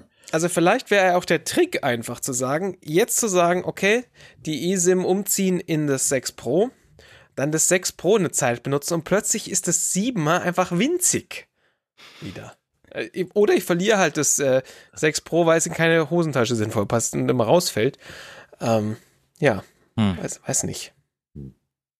Gibt es denn irgendeinen Grund, eins jetzt zu kaufen? Nee. Gut. Jein. Also grundsätzlich hätte ich eigentlich großen Bock, wieder in dieses Android-Lager zurückzuwechseln. Mhm. Aber ich komme, also ich habe es zwei, dreimal versucht. Ja. Ich habe ich hab das, mir das äh, 6 Pro wieder richtig ein, äh, wieder eingerichtet, so dass man das wieder benutzen möchte. Ähm, neue Version von Graphene OS ist rausgekommen, ich habe damit drüber geredet, das ist ja da aktuell drauf und das funktioniert inzwischen sehr, sehr smooth alles und das ist wirklich alles so, dass man das benutzen möchte. Äh, ich habe es immer mal wieder probiert, aber ich komme halt nicht mehr klar damit. Also ich, also ich komme ernsthaft physisch nicht mehr klar damit. Ich, meine Hände sind kleiner geworden, glaube ich. Ich kann es nicht mehr sinnvoll bedienen. Ich, das, ich verkrüpple einfach komplett mit diesem Gerät. Und ich hab's, ich hab's echt probiert. Ich weiß nicht mehr, wie das geklappt hat. Ich sehe es jedes Mal, wenn ich ein YouTube-Video oder sowas angucke, dass ich sage, geil das ist ein wirklich nettes Display. Weil das Display ist wirklich auch sehr gut. In mhm. jeder Hinsicht. Das ist mhm. 6, vom, vom 6 Pro ist einfach ein sehr gutes Display. Nicht nur ein großes, sondern ein sehr, sehr gutes Display. Aber ich, ich komme nicht mehr klar damit. Es ist auch schwer. Klar, im Vergleich zum 12 Mini ist alles einfach schwer. gut. Ja. Mhm. Ja. Naja, schauen wir mal, ja. ob da eine, ja. Aber es ist halt auch so, du hast ja genug Telefone, so du genug äh, Kopfhörer hast, hast du ja auch genug Telefone. Auch beide Sorten und große und kleine und überhaupt und zum Flippen und ich meine, Google, Google, bietet auch ja. diese Vergleichsseite an, die, die finde ich sehr viel Aufschluss zulässt, was man so an Features bekommt. Und dann, wenn man da das, Excel, äh, das Pixel 6 Pro gegenüber dem 7er stellt, dann, also in vielen Bereichen ist es halt auch ein Rück, also nicht in vielen Bereichen, aber in manchen Bereichen ist es sogar ein Rückschritt, also 120 Hertz beispielsweise. Ähm, würdest du sagen, ja, so kleine, kleine Das ist kein Rückschritt. Das Schöne ist ja, weißt du, da habe ich ja wiederum kein Problem, weil ich habe jetzt super lange das, äh, das 12 Mini benutzt. Ja. Ne, da kann ich im Zweifel kann ich halt einfach auch eine Zeitung anschauen und die ist ähnlich schnell aufgelöst, also äh, hochfrequent. Also von daher, das wäre jetzt tatsächlich nicht das Problem. Also ich habe, ich hab, muss das nicht mehr anziehen können. Aber von daher geht das schon. Aber und 90 zu 120 ist immer noch ein Unterschied ja, ja. als 60 zum Beispiel zu 120 mhm. oder 60 zu 90. Das mhm. merkst du weniger dann. Ähm, und je nachdem, wie schrottig die App ist, die dann da drauf läuft, äh, merkst du es vielleicht noch mehr oder weniger. Von daher, mhm. ja. Aber äh, also das ein, der einzige ernsthafte Rückschritt, äh, den ich traurig fände, ist de, der Verlust des, der, des starken Teles. Mhm. Weil das einfach, das, das, ist schon einfach auch im, im 6 Pro schon echt angenehm. Dieses schon sehr nette Tele für dieses, für, für diese Art, also für diese flachen Formfaktor, sagen wir es mal so rum. Ja, schauen wir mal. Mhm. Andere Geschichte. AirTags. Immer Quell großer Freude. Ja. Immer gut für einen Clickbait-Artikel. Und ähm, da ging jetzt diese Woche, ist so in rapider Abfolge, war so, Lufthansa verbietet AirTags. Mhm. Lufthansa verbietet AirTags nicht. Lufthansa ist, sind AirTags vielleicht auch egal. Vielleicht hat auch derjenige, der es beantwortet hat, nicht verstanden, was AirTags sind. Und das, das ging jetzt so einmal im Kreis. Es ist, abgesehen von, was sich jetzt Lufthansa genau vorstellt und so, ähm, kommt es halt zu einer Zeit, wo die Airlines besonders viel, viele Koffer verlieren und es sehr viele Geschichten gibt, wie Leute dank der AirTags ihre Koffer wiederfinden und vielleicht sogar irgendwelche anderen Leute dann in den riesigen Hallen, die voll mit Koffern sind, andere Leute anrufen, deren Koffer sie dort stehen sehen und dann Bescheid sagen, hey, ich habe deinen Koffer gefunden, der steht hier in Hamburg und so.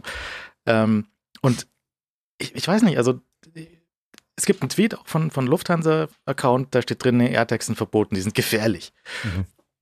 Aber da ist Lithium drin mhm. in den Batterien. Und, aber es, Knopfzellen sind eigentlich ausgenommen von dieser Regelung. Was sind denn Knopfzellen? Also im Grunde so ein, so ein AirTag ist ja nichts anderes als ein Autoschlüssel. Lufthansa verbietet, Autoschlüssel aufzugeben, könnte man auch schreiben. Und das ist, das ist schon so ein bisschen bekloppt alles. Also es ist ein bisschen schwierig natürlich, ne? weil die, die offizielle, also die Lufthansa beruft sich ja mehr oder weniger. Sicherlich wollen sie sich Leute vom, vom Hals halten, die sagen, ich habe aber meinen Koffer gefunden, der steht in Buxtehude. ähm, aber, Grüße an Holger, da stehen die ganzen Koffer. Aber in Wirklichkeit, äh, ne, die halten sich natürlich erstmal dran, was die äh, ICAO sagt, also diese International International International Civil Aviation, Aviation Organization. Organization, danke.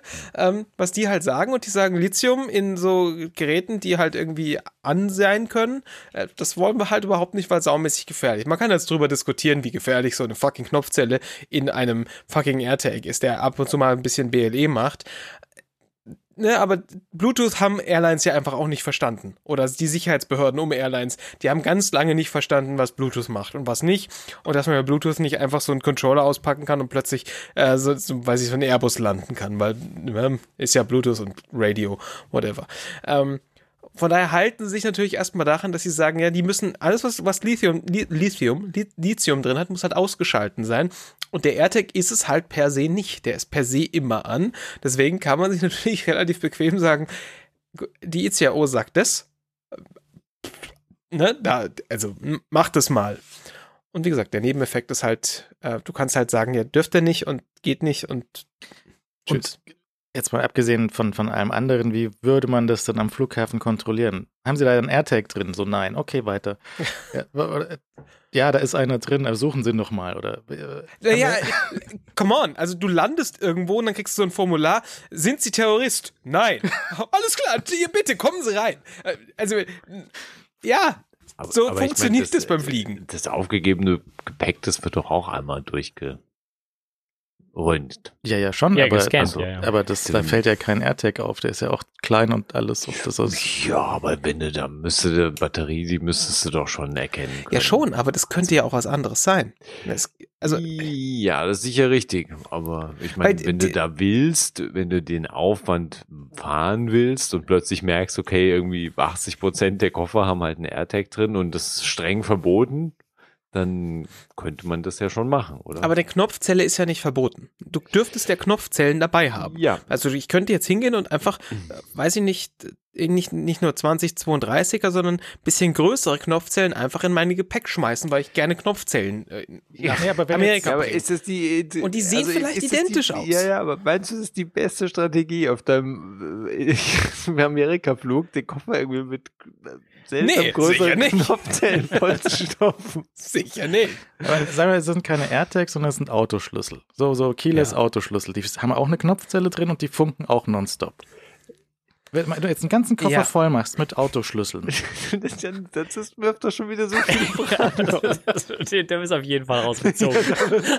so definitiv rausgezogen. Nee, also ja, das, ja. das, ähm, nee, ich, ich fände es so lustig, weil ähm, ich nehme ganz stark an, dass das ein ganz großes Missverständnis ist, plus ein Clickbait-Artikel, plus hin und her. Ja. Und ähm, natürlich kannst du, äh, und das, das tut auch nichts, weil ich glaube, selbst wenn du wolltest und den kurz schließt, du kriegst ja nicht mal ein anständiges Feuer aus einer Knopfzelle nee. raus. Das nee. ist ja nicht, das ist ja kein Laptop-Akku oder sowas. Ne? Ja. Das ist ja, das ist ja auch kein Lithium-Ionen-Akku, sondern das ist halt eine Lithiumzelle oder wo eine Zelle, eine Knopfzelle, wo halt ein bisschen Lithium drin ist. Und ja. Das brennt vermutlich gar nicht mal so richtig toll äh, und Löcher in das Flugzeug rein. Und ich, ich, ich weiß nicht, ob Lufthansa wirklich mitbekommen hat, was ein AirTag tut und was der macht. Und wir haben den Effekt gesehen, dass Stress viele an Stress an der Hotline, weil mein fucking Koffer ist halt in Hamburg rausgefallen ja. und ich wollte aber nach ja. sonst wohin fliegen. Und das ist, ähm, naja, also äh, schöne Geschichte und ich bin gespannt, ob da nochmal noch mal jemand drüber nachdenkt und na, irgendwann wird es schon zu einem Statement führen. Also ich kann mir nicht vorstellen, dass, oder vielleicht erhofft sich auch Lufthansa, dass es so eine schwebende Position bleibt und Leute unsicher sind. Wie war das nochmal irgendwie? Und dann lieber nicht irgendwie einen einstecken. Aber hm. ich würde ähm, auch hier wieder stark zu Ungehorsam aufrufen. Also und, und, und seine AirTags in den Koffer packen. Also das ist, äh, selbst wenn es da Twitter-Accounts gibt von äh, Lufthansa und Mitarbeiter, die meinen irgendwie, das wäre gefährliche Gegenstände, weil das ist, also ist ernsthaft Quatsch. Also es ist ernsthaft, ernsthaft Quatsch. Und, und ich hoffe, also es hoffe, hoffentlich wird es dann irgendwie von selbst, äh, das Lufthansa das selbst bestätigt und sagt irgendwie, ja gut, diese Geräte sind in Ordnung.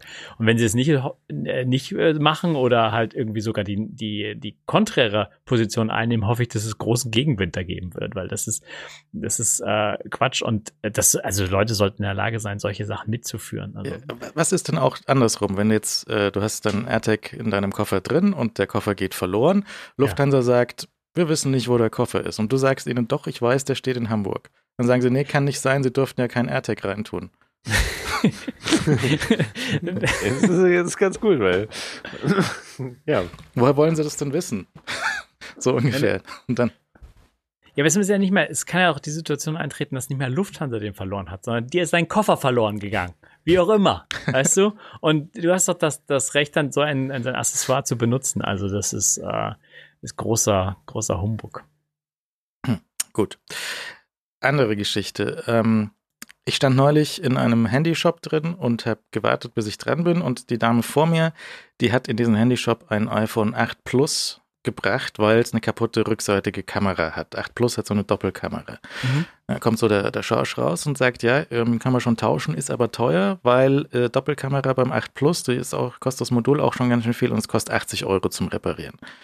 Dann sagt sie, ja, ich habe kein Geld für ein neues Telefon, aber 80 Euro kann ich zusammenkratzen und dieses Telefon dann reparieren lassen. Mhm. Und okay. ähm, ich habe dann auf Twitter auch gefragt, so ist 80 Euro in so ein uralt 8, 8 Plus reinstecken, ist das nicht ein bisschen so ein falsches Verhältnis? Ja, also und auf Twitter haben die meisten gesagt, ja, aber hier Recht auf Reparatur und hier Umwelt schonen und irgendwie reparieren, solange es geht. Und mhm. ja, aber ich glaube, ähm, das ist in dem Fall für jetzt die junge Frau irgendwie völlig, ähm, der ist wäre das wurscht, die hätte lieber ein neues Telefon. Ja, die würde auch das alte gerne wegschmeißen, aber sie hat das Geld nicht dafür. Mhm. Also, und ich finde 80 Euro für ein in, in ein Telefon, was im besten Fall noch 100 wert ist, reinzustecken, halt ein bisschen Quatsch. Und ein Auto hast, was 2000 Euro wert ist und der Motor explodiert, dann steckst du auch nicht für 2000 Euro einen neuen Motor rein. Ja, ich kenne da viele Leute, die die ganze ja, Zeit so einen also Scheiß das, machen. Das Auto ist ein, ist ein schwieriger Vergleich, weil Leute stecken irrsinnige Kosten für Reparatur völlig sinnlose Reparaturen in ihr Auto, die absolut überhaupt keinen Sinn ergeben und äh, irgendwie aus dem Gefühl heraus, dass das billiger ist am Schluss. Oder äh, also es ist, ich, ich finde es auch, es ist natürlich schwierig. Also ich meine, klar, erstens ist es natürlich, zumal das Achter ja eigentlich natürlich noch ein super Gerät ist. Also ich, grundsätzlich. Also das ja, mein Sohn ist, hat das Achter, ist, ja. Ja, ja, also das ist ja mhm. schon ein Gerät, was du ohne Probleme einfach nutzen kannst und weiter nutzen kannst. Äh, immer noch im Jahr 2022. Also ich finde es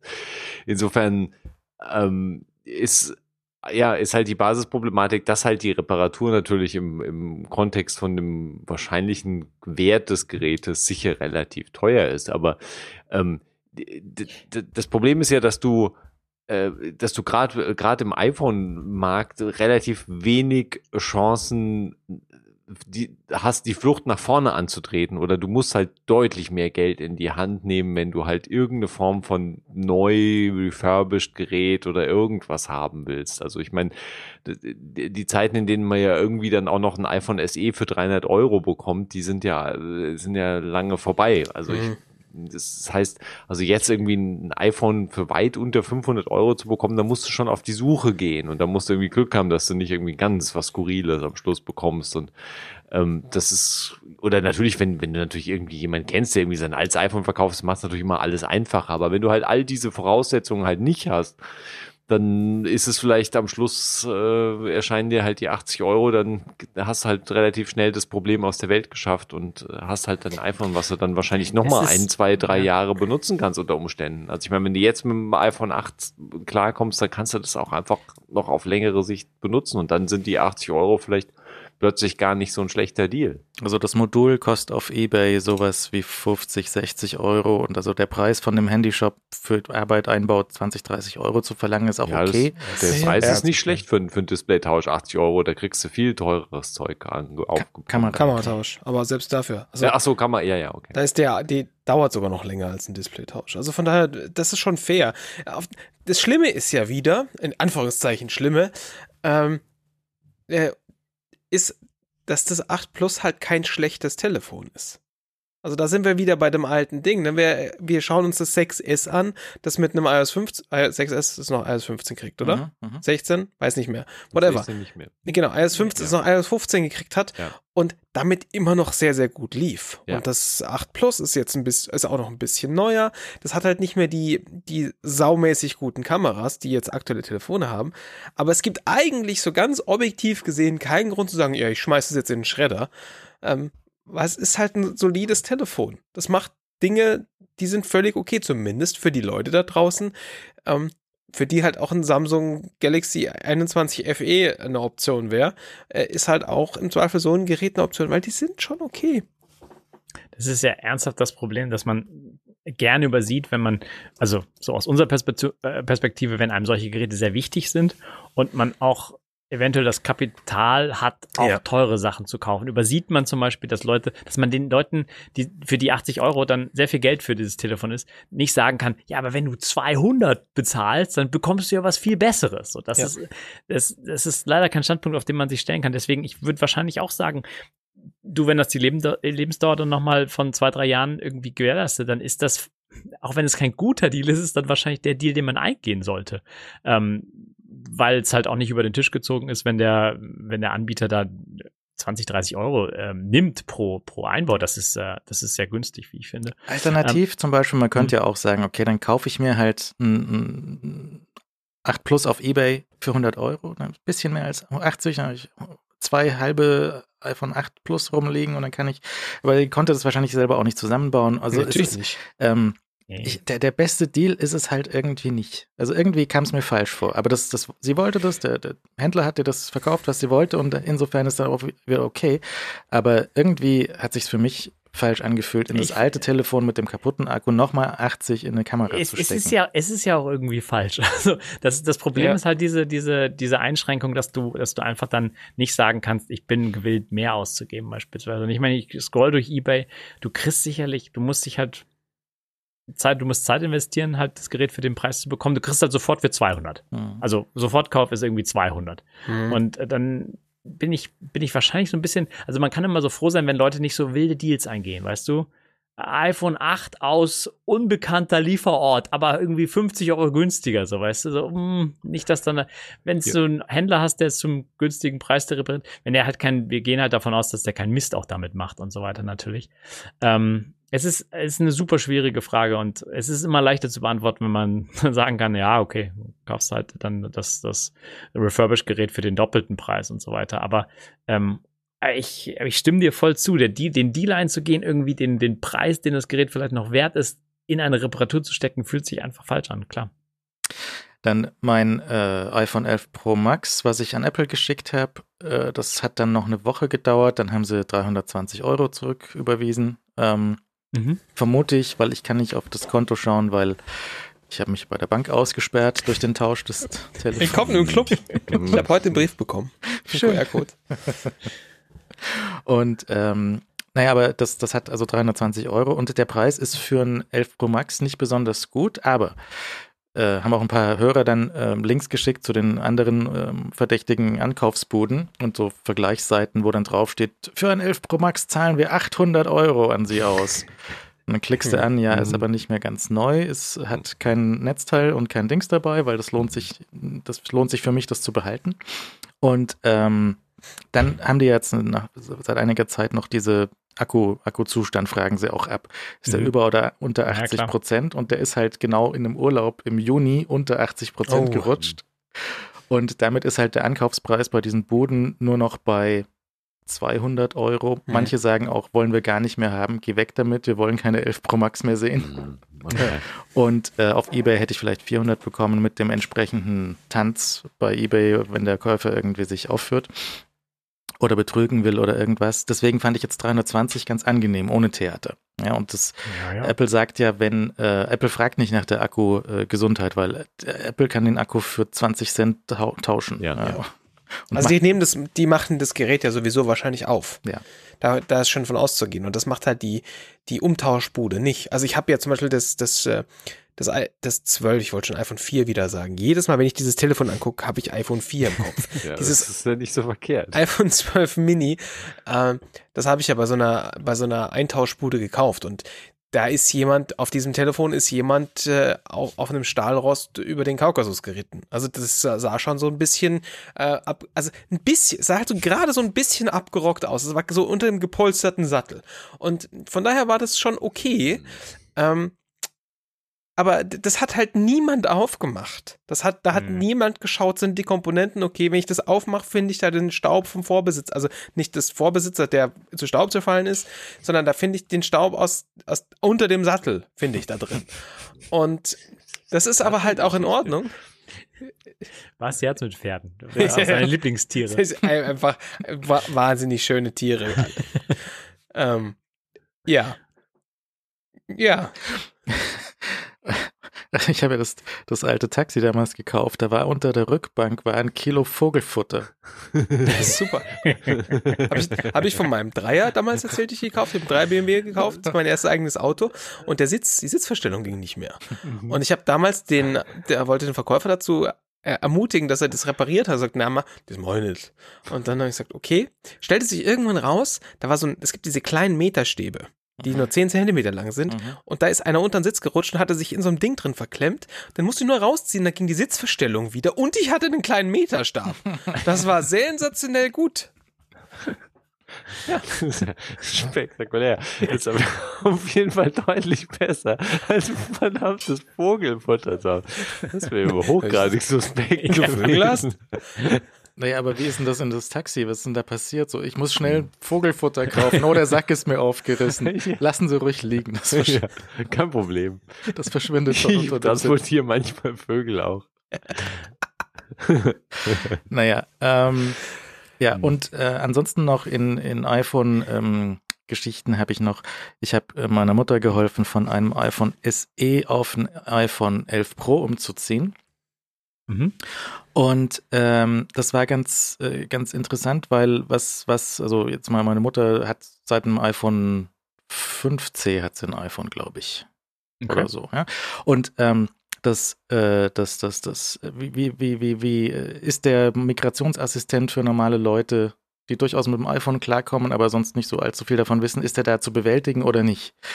Und ich glaube, ich weiß schon, was die andere ist. nicht, nicht ganz. Also das eine, ja. ähm, das hat grundsätzlich alles äh, okay funktioniert und ähm, und und und äh, die, die die Stolpersteine waren zum einen, ähm, der zeigt ja dann so ein Watch Pairing äh, Animation, diese Watch Pairing Animation ja. auf dem einen Telefon an und dann sollst du das mit dem anderen Telefon abscannen.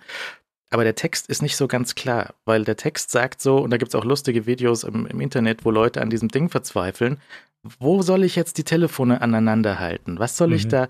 Dann steht da äh, irgendwie so, so, so, eine, so, eine Grafik, was du machen sollst, und dann geht die Kamera auf und dann ist da dieser so ein Ring und dann musst du diesen Ring mit dem einen Ring den anderen Ring dann irgendwie treffen und das war überhaupt nicht klar, was sie wollen und dann hat es auch nicht gut funktioniert, weil du musst, Aha der, der Ring wird angezeigt und du musst den so ein bisschen kleiner als der Ring in dem, in der, im Kameraview dann mhm. machen. Wenn der zu groß ist, dann wird das nicht registriert. Und es war so ein bisschen Kampf. Das hat nicht gut funktioniert. Okay. Video ist sehr lustig. Ja. Vor allem bei der Apple Watch, wo Leute irgendwie wirklich völlig verzweifeln und absolut nicht kapieren, was sie mit der verdammten Uhr machen müssen.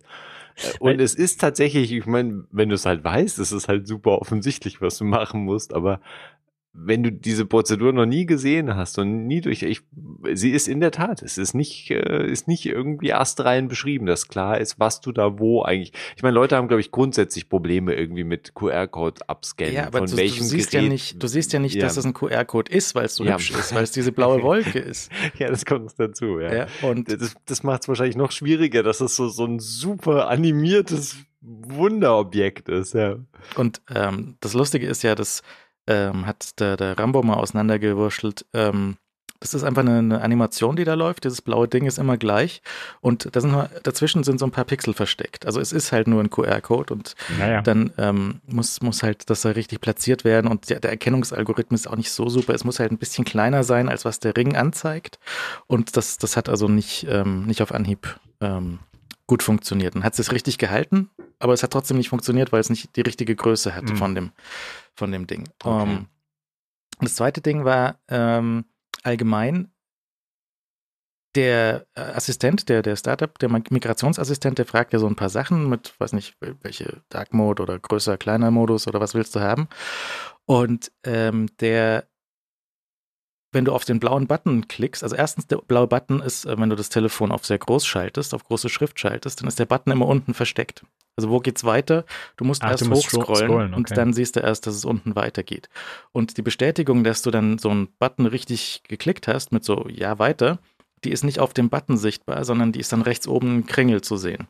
Und das ist schon zu weit auseinander. Also von, von unten, ich klicke mhm. unten bis ja, oben okay. geht der Kringel weiter und dann dauert es halt, wenn es irgendwie iCloud einloggen oder sowas ist, dann dauert das halt 20 Sekunden mhm. und du siehst nicht, was los ist. Ja, dann hast du, siehst du links, links zurück oder cancel, dann hast du rechts oben den Spinner und hast unten immer noch den blauen Button und du weißt nicht, wo es da weitergeht. Ja. Das war nicht, ist nicht so richtig, ähm, nicht so super die UX, wenn du da ähm, nicht, nicht weißt, was da, was da passiert. Ja, das war so ein bisschen, naja, und das andere war noch, äh, sie hat eine Apple Watch 4 und die ist da auch korrekt mit umgezogen, außer dass auf dieser Apple Watch kein kompatibles Betriebssystem drauf war.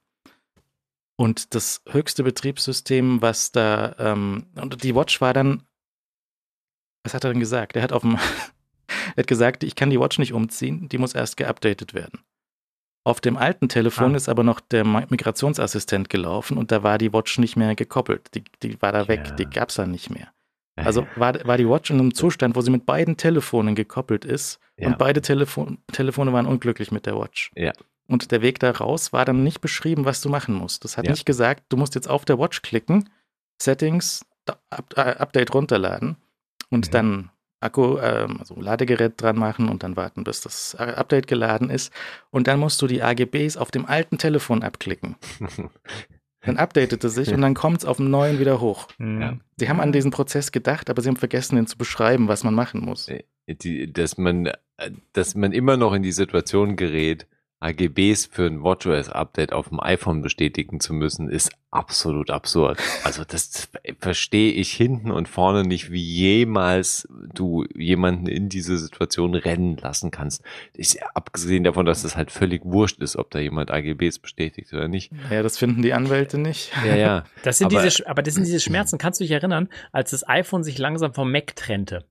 Da gab es das auch also in diesen ersten Versionen, wo äh, damals auf der Bühne irgendwie diese Schere war und dieses Kabel zum Mac mm, und so weiter. Mm. Und als es eigenständig wurde und das iPhone ist ja gestartet als äh, in Kombination mit dem Mac. Ja. Und dieser, das war auch nicht reibungslos, ähm, diese ähm, diese, diese eigene Freiheit. Und so ist es ein bisschen mit der Watch, die hängt halt noch zu sehr am iPhone.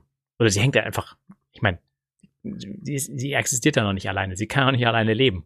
Und, ähm, und, und das fühlt sich so danach an, dass da so deswegen das äh, kommt mit den AGBs und solchen, solchen Späßen. Hm. Und auf dem alten Telefon ist der Assistent dann bei 99 Prozent stehen geblieben, hat gesagt, noch eine Minute dauert es für immer. Und ähm, hat, mhm. es ist nie fertig geworden. Aber ansonsten hat es dann schon funktioniert und es ging auch relativ flott und alles. Aber äh, rund war das nicht und das war so unrund, dass so im Normalfall wäre das ein Support-Call bei Apple geworden mit mhm. normalen Leuten, wenn da. Mhm.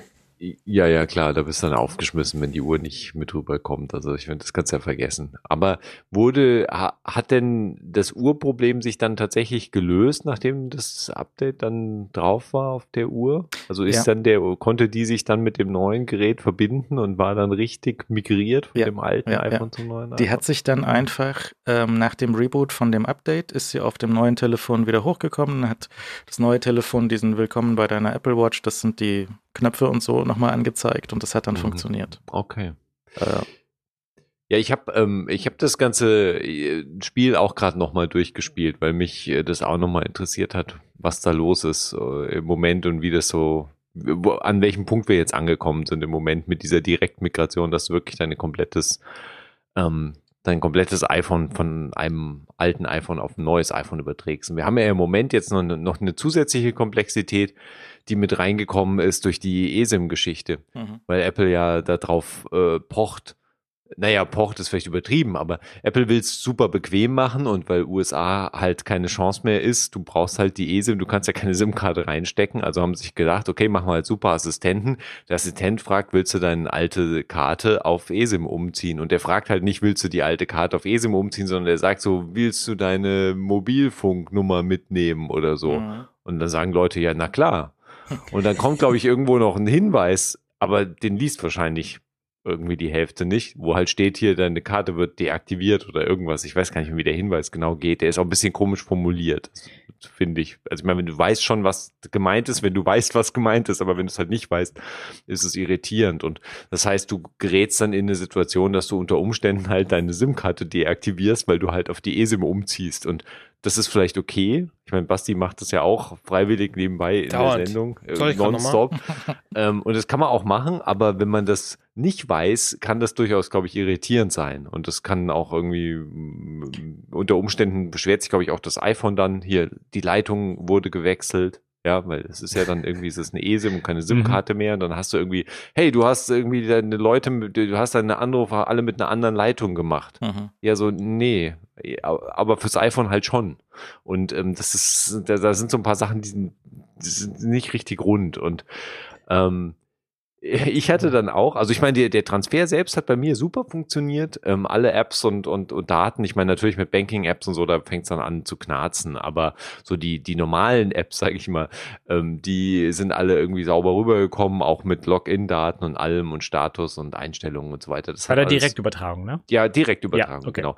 Es hat alles super funktioniert. Es ging auch relativ flott. Ich habe hm, ich habe wieder vergessen, aber es war unter eine Stunde, glaube ich, hat es gedauert. Also ich meine, das ging echt, ich meine, der zieht ja dann trotzdem noch, der zieht ja sich dann auch noch Zeug, der lädt ja Apps nochmal aus dem App Store runter und Fotos lädt er sich natürlich sowieso, irgendwie iCloud-Fotos lädt er sich ja sowieso als alles auch aus dem, aus dem Netz dann nochmal, aber ähm, das Basiszeug war alles mit drüber, aber ich hatte auch massive Probleme mit der Watch, weil die war nämlich auch in so einem Limbo-Zustand, äh, dass halt keins von beiden iPhones ähm, die Watch mehr wirklich gesehen hat. Mhm.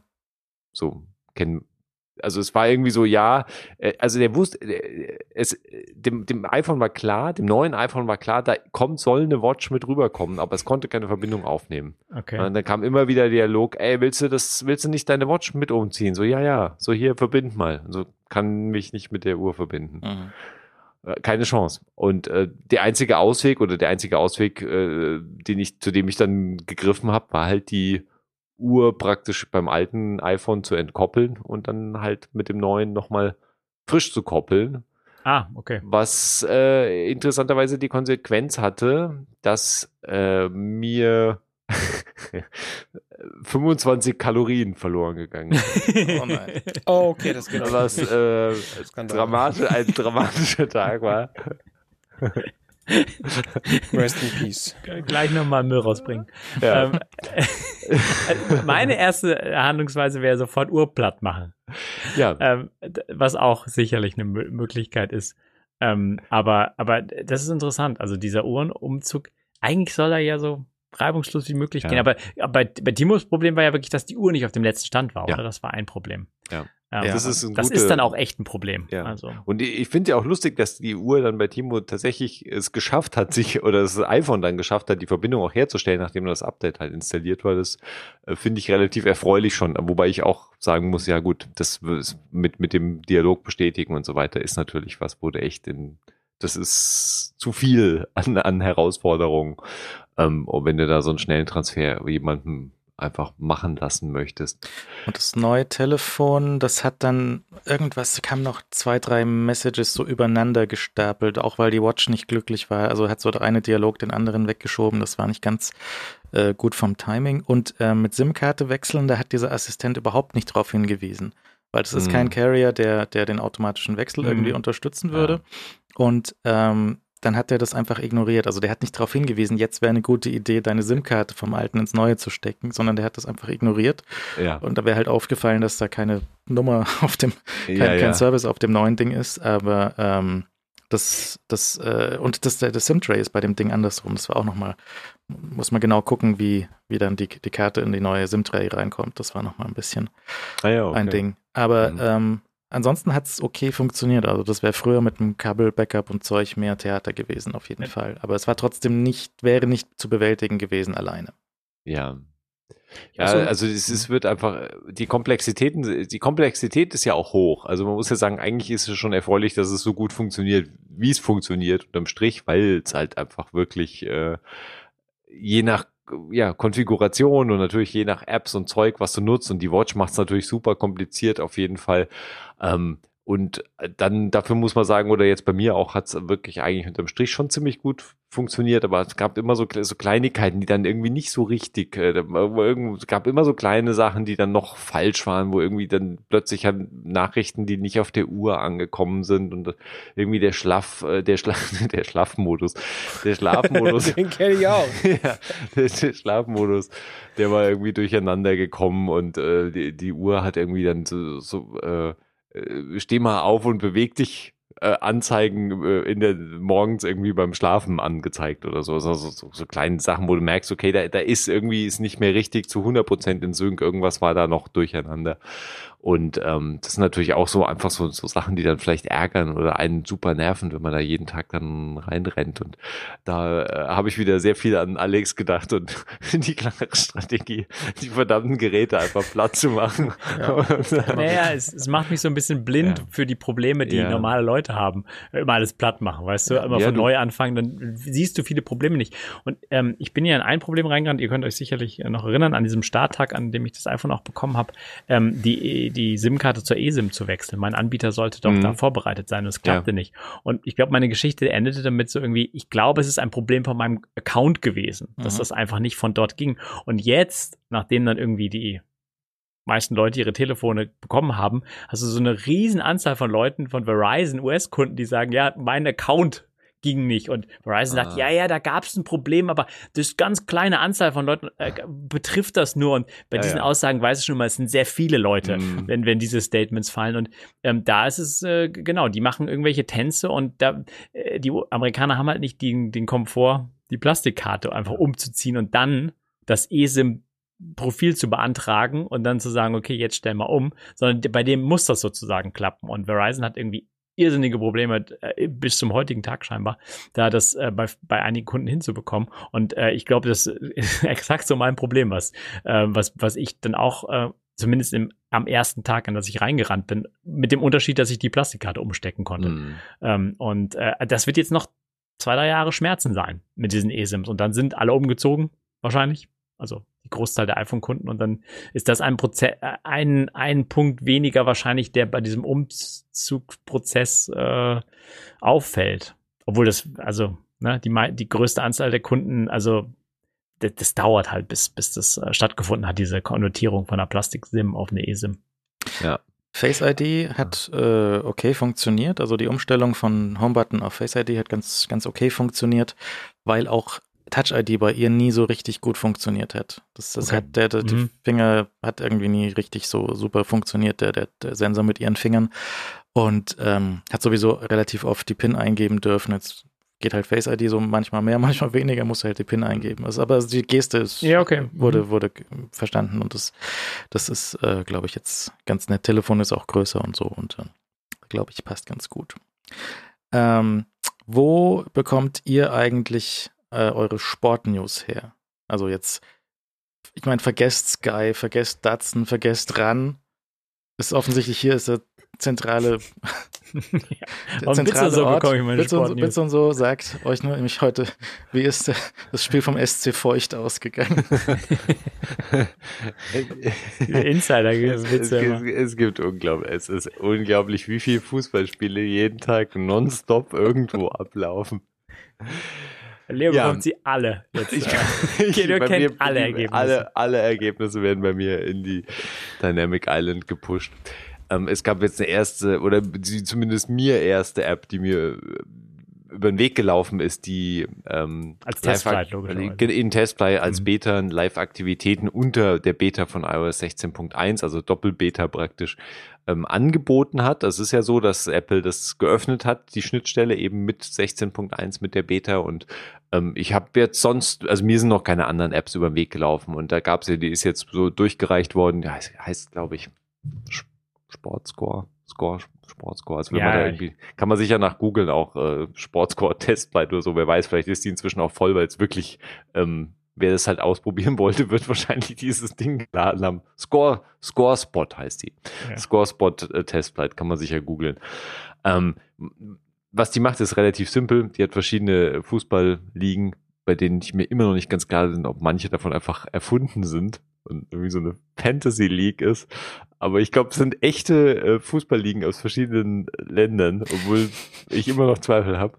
Ich habe gerade nachgeschaut, weil das hat mich brennend interessiert, wie der Fußball in Feucht gehandhabt wird. Nämlich der Wikipedia, der erste Fußballverein in Feucht war 1920 der FC Feucht. Der ja. wurde dann auf, aufgelöst und als Nachfolge wurde der erste SC Feucht gegründet. Der erste SC Feucht ist aber gar nicht der erste FC Feucht, sondern SC war, der FC war vor dem ersten SC. Mich Feucht. brauchst du übrigens zunächst fragen, ich, ich beherrsche mich einfach Liga gerade seit fünf Minuten keine denn, schweinischen Witze hier einzuführen. In welcher Liga spielt denn der SFC? In der unteren.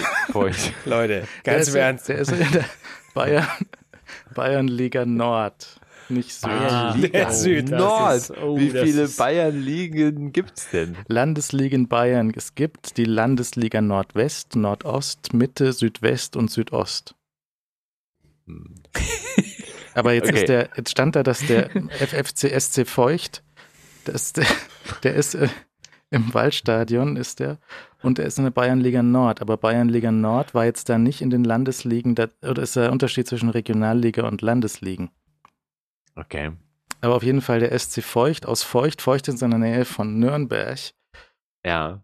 Nürnberg kennt Feucht vom, kennt man von. vom ja, ja, Autobahnkreuz. Ja. Geht, dauert ist immer 100 Stau. Stunden lang und ist immer Stau. Ja. ja. oh Gott! Und ähm, über die Landesliga stieg man 2015 wieder in die Bayernliga auf. Aber das Land heißt doch auch Bayern. Ja, ja, okay. Also vielleicht doch die Sportnews nicht von uns beziehen. ja, vielleicht. Aber die nur von uns beziehen. Aber von, von Score, Score Spot. Ja, wie hat denn ja. nur der SC Feucht gespielt? Hast du aufgepasst? Habe ich vergessen. Cool. Ähm, weil ich habe mir wirklich sehr viel Fußball pushen lassen. Und also man hat einfach, die App ist super simpel. Die hat einfach wirklich einen Berg an verschiedenen Ligen. Ja. Ähm, darunter ist zum Beispiel auch Bundesliga und äh, Champions League und so die großen Dinge. Und der, der, der World Cup haben sie irgendwie auch schon drin, was auch immer der dann machen soll. Äh, ich werde mich mal nicht genauer zu den einzelnen Ligen äußern. Auf jeden Fall kann man sich halt verschiedene Spiele raussuchen, die wahrscheinlich aus der jeweiligen Liga sind. Hat auch einen Überblick, was halt gerade live an Spielen ist. Und dieser Überblick hat mir gesagt, dass immer, immer irgendwo Fußball gespielt wird. Nonstop.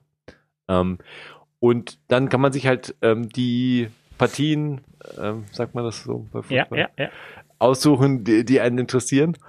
Und äh, die Begegnungen, ähm, aussuchen, die einen interessieren und da einfach sagen, okay, ähm, ich möchte jetzt äh, dafür praktisch Benachrichtigungen bekommen für okay. dieses mhm. Spiel. Mhm. Ähm, ich weiß nicht, ob du unlimitiert sagen kannst, ich will irgendwie 27 Spiele tracken. Ich glaube, da, ich meine, vielleicht auch Beta-Probleme jetzt noch, da wird es wahrscheinlich irgendwann schwierig, weil auch, mein Dynamic Island kann halt eine Information, die kann theoretisch zwei Informationen darstellen, aber das Dynamic Island hat ja nur die Möglichkeit, wenn du, wenn du den wirklich den Score, den, den, wirklich den Spielstand sehen möchtest, dann brauchst du ja die volle Dynamic Island für ein Match. Und das hast du dann drin. Dann hast du halt irgendwie SC Feucht gegen Frankfurter Bären. Mhm. Und dann steht da halt 0, 0, 0 zu 1 oder was auch immer. Was auch immer der Spielstand ist. Ähm, und wenn, wenn du, sobald du da ja schon äh, irgendwie Musik dann noch parallel laufen hast und das Dynamic Island sich in zwei äh, Inseln aufteilt, dann ist ja schon vorbei. Dann zeigt er ja schon den Spielstand gar nicht mehr an in dem großen. Das geht ja schon gar nicht mehr. Da hat er, ist er ja schon, ist nicht mehr genug Platz dafür. Weil, weil dann Musik Priorität hat, oder, oder? Nee, nicht weil Musik Priorität hat, sondern weil so, egal was halt dann das, das, die, das zweite Island nimmt ja so viel Platz ein, dass das erste Island kleiner wird. Also das längliche, so. das längliche Island ist dann zu klein, um links das Icon und rechts den Spielstand anzuzeigen, sondern es Aber zeigt nur noch links das Icon an. Ach, um, nur das Icon von dem, dass von dem eine Match, Benachrichtigung ja, vorliegt. Von der, genau, dass du siehst Aha. also das laufende Match, du siehst ja. auch welche, wen du da dir ausgewählt hast. Du kannst natürlich auch antappen und dann schauen und so weiter. Das groß. geht alles. Okay. Und natürlich sind ja die Live-Aktivitäten nicht nur im Dynamic Island, sondern die kommen ja jetzt mit iOS 16.1 auf alle iPhones. Und das heißt, du kriegst natürlich die Live-Aktivitäten auch einfach im Sperrbildschirm als wie okay. eine Art große Benachrichtigung. Und da kannst du auch definitiv mehrere, also du kannst mehrere Spiele, die du als Live-Aktivitäten dann hast, kannst du tracken und hast dann im Sperrbildschirm praktisch halt konstant ein großes Banner wie eine große Mitteilung, die halt einfach da lebt und dir halt live im Sperrbildschirm zeigt, wie halt gerade der Spielstand in diesem jeweiligen, in der jeweiligen Partie ist. Und lustig ist natürlich auch das auf dem Sperrbildschirm, auf dem Always-On Sperrbildschirm vom 14 Pro und Pro Max hast du natürlich dann wirklich diesen Spielstand in relativ groß äh, im Blick weil er halt. Und wie, wie machen sie es im Verlauf? Also ich meine, wir haben ja aus der Apple Keynote haben wir diese Grafiken gesehen mit Volt und, und äh, Uber, wo so, so ein Status anzeigt, wie geht der Fahrer dort und da. Ähm, ja. Machen Sie es beim Fußball auch so, dass du irgendwie sagst, du die Spielminute vielleicht einblenden oder irgendwie, äh, äh dass du. Ich habe einen Screenshot gesehen von ein, von äh, unserem Hörer Marco, der hatte auch irgendeine ähm, eine, eine Dingsbums, eine Live-Activity laufen und ähm, da hat man auf dem Zeitstrahl dann so gesehen, wo sind die Tore, wo sind die gelben Karten und sowas. Ja. Das war das Ach so, okay. ja, ja, also auf den okay. großen oder auch auf dem Widget, was du ja aufklappen kannst aus der Dynamic Island, ja, wenn ja. du es halt gedrückt hältst, dann auf dem Widget kann schon relativ viele Informationen eingeblendet werden. Also genau dieser praktisch so ein Zeitstrahl mit was, wann sind die Tore gefallen und, und auch in welcher Minute ist das Spiel gerade? Ist irgendwie gerade Halbzeit, Pause.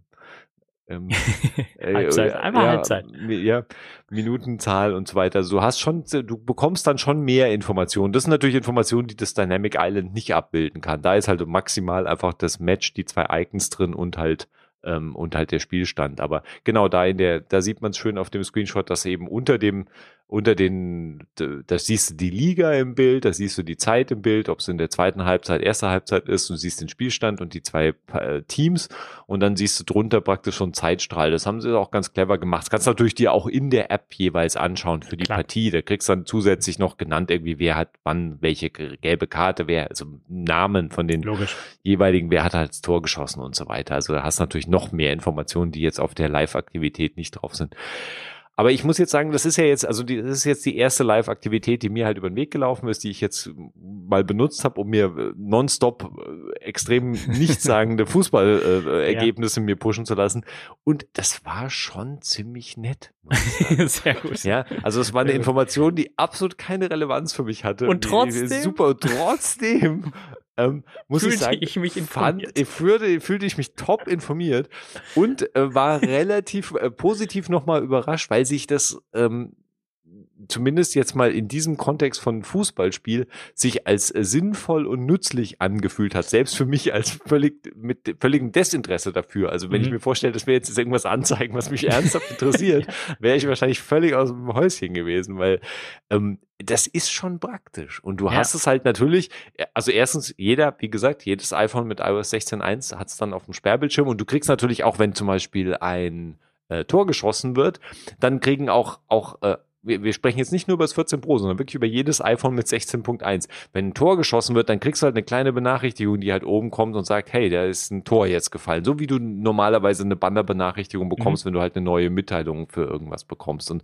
so kriegst du halt eine neue Mitteilung für die Live-Aktivität. Die Live-Aktivität verschwindet nur natürlich dann vom, weil du hast ja, außer du hast halt ein Dynamic Island, sonst hast du ja keinen Platz. Kein, du hast ja, ja kein, die ist dann halt auf dem Sperrbildschirm, aber wenn du das iPhone aktiv benutzt, hast du keinen Ort, an dem die halt gezeigt werden kann. Deshalb bleibt die dann das bleibt halt dem 14 Pro vorbehalten. Zum das ist natürlich nett. Da ja. fängt dann das Dynamic Island plötzlich an, sehr belebt zu werden, weil es ist ja im Moment sehr karg. Ich meine, wenn du halt, solange du halt nicht keinen Timer laufen hast oder Audio abspielst und natürlich abgesehen von den kleinen Statusinformationen, die halt auch in Dynamic Island landen, die aber halt einfach erscheinen und dann verschwinden, ja. hast du jetzt plötzlich halt ein Element, was unter Umständen für längere oder zumindest mal 90 Minuten im Fußballkontext oder eben auch dann, wenn du mehrere Spiele trackst über verschiedene Zeiten, kannst du praktisch mehr oder weniger ganzen Nachmittag halt verschiedene Partien, hast halt im Dynamic Island immer ein Element, was dir halt was anzeigt. Und was jetzt auch nicht super stört, weil es ja nicht daueranimiert ist, sondern wenn halt dann ein Tor fällt, kriegst du halt nochmal, dann klappt sich's kurz aus und ähm, zeigt dir halt an, okay, Tor ist gefallen, dann klappt sich's wieder ein. Du hast halt nur noch den kleinen,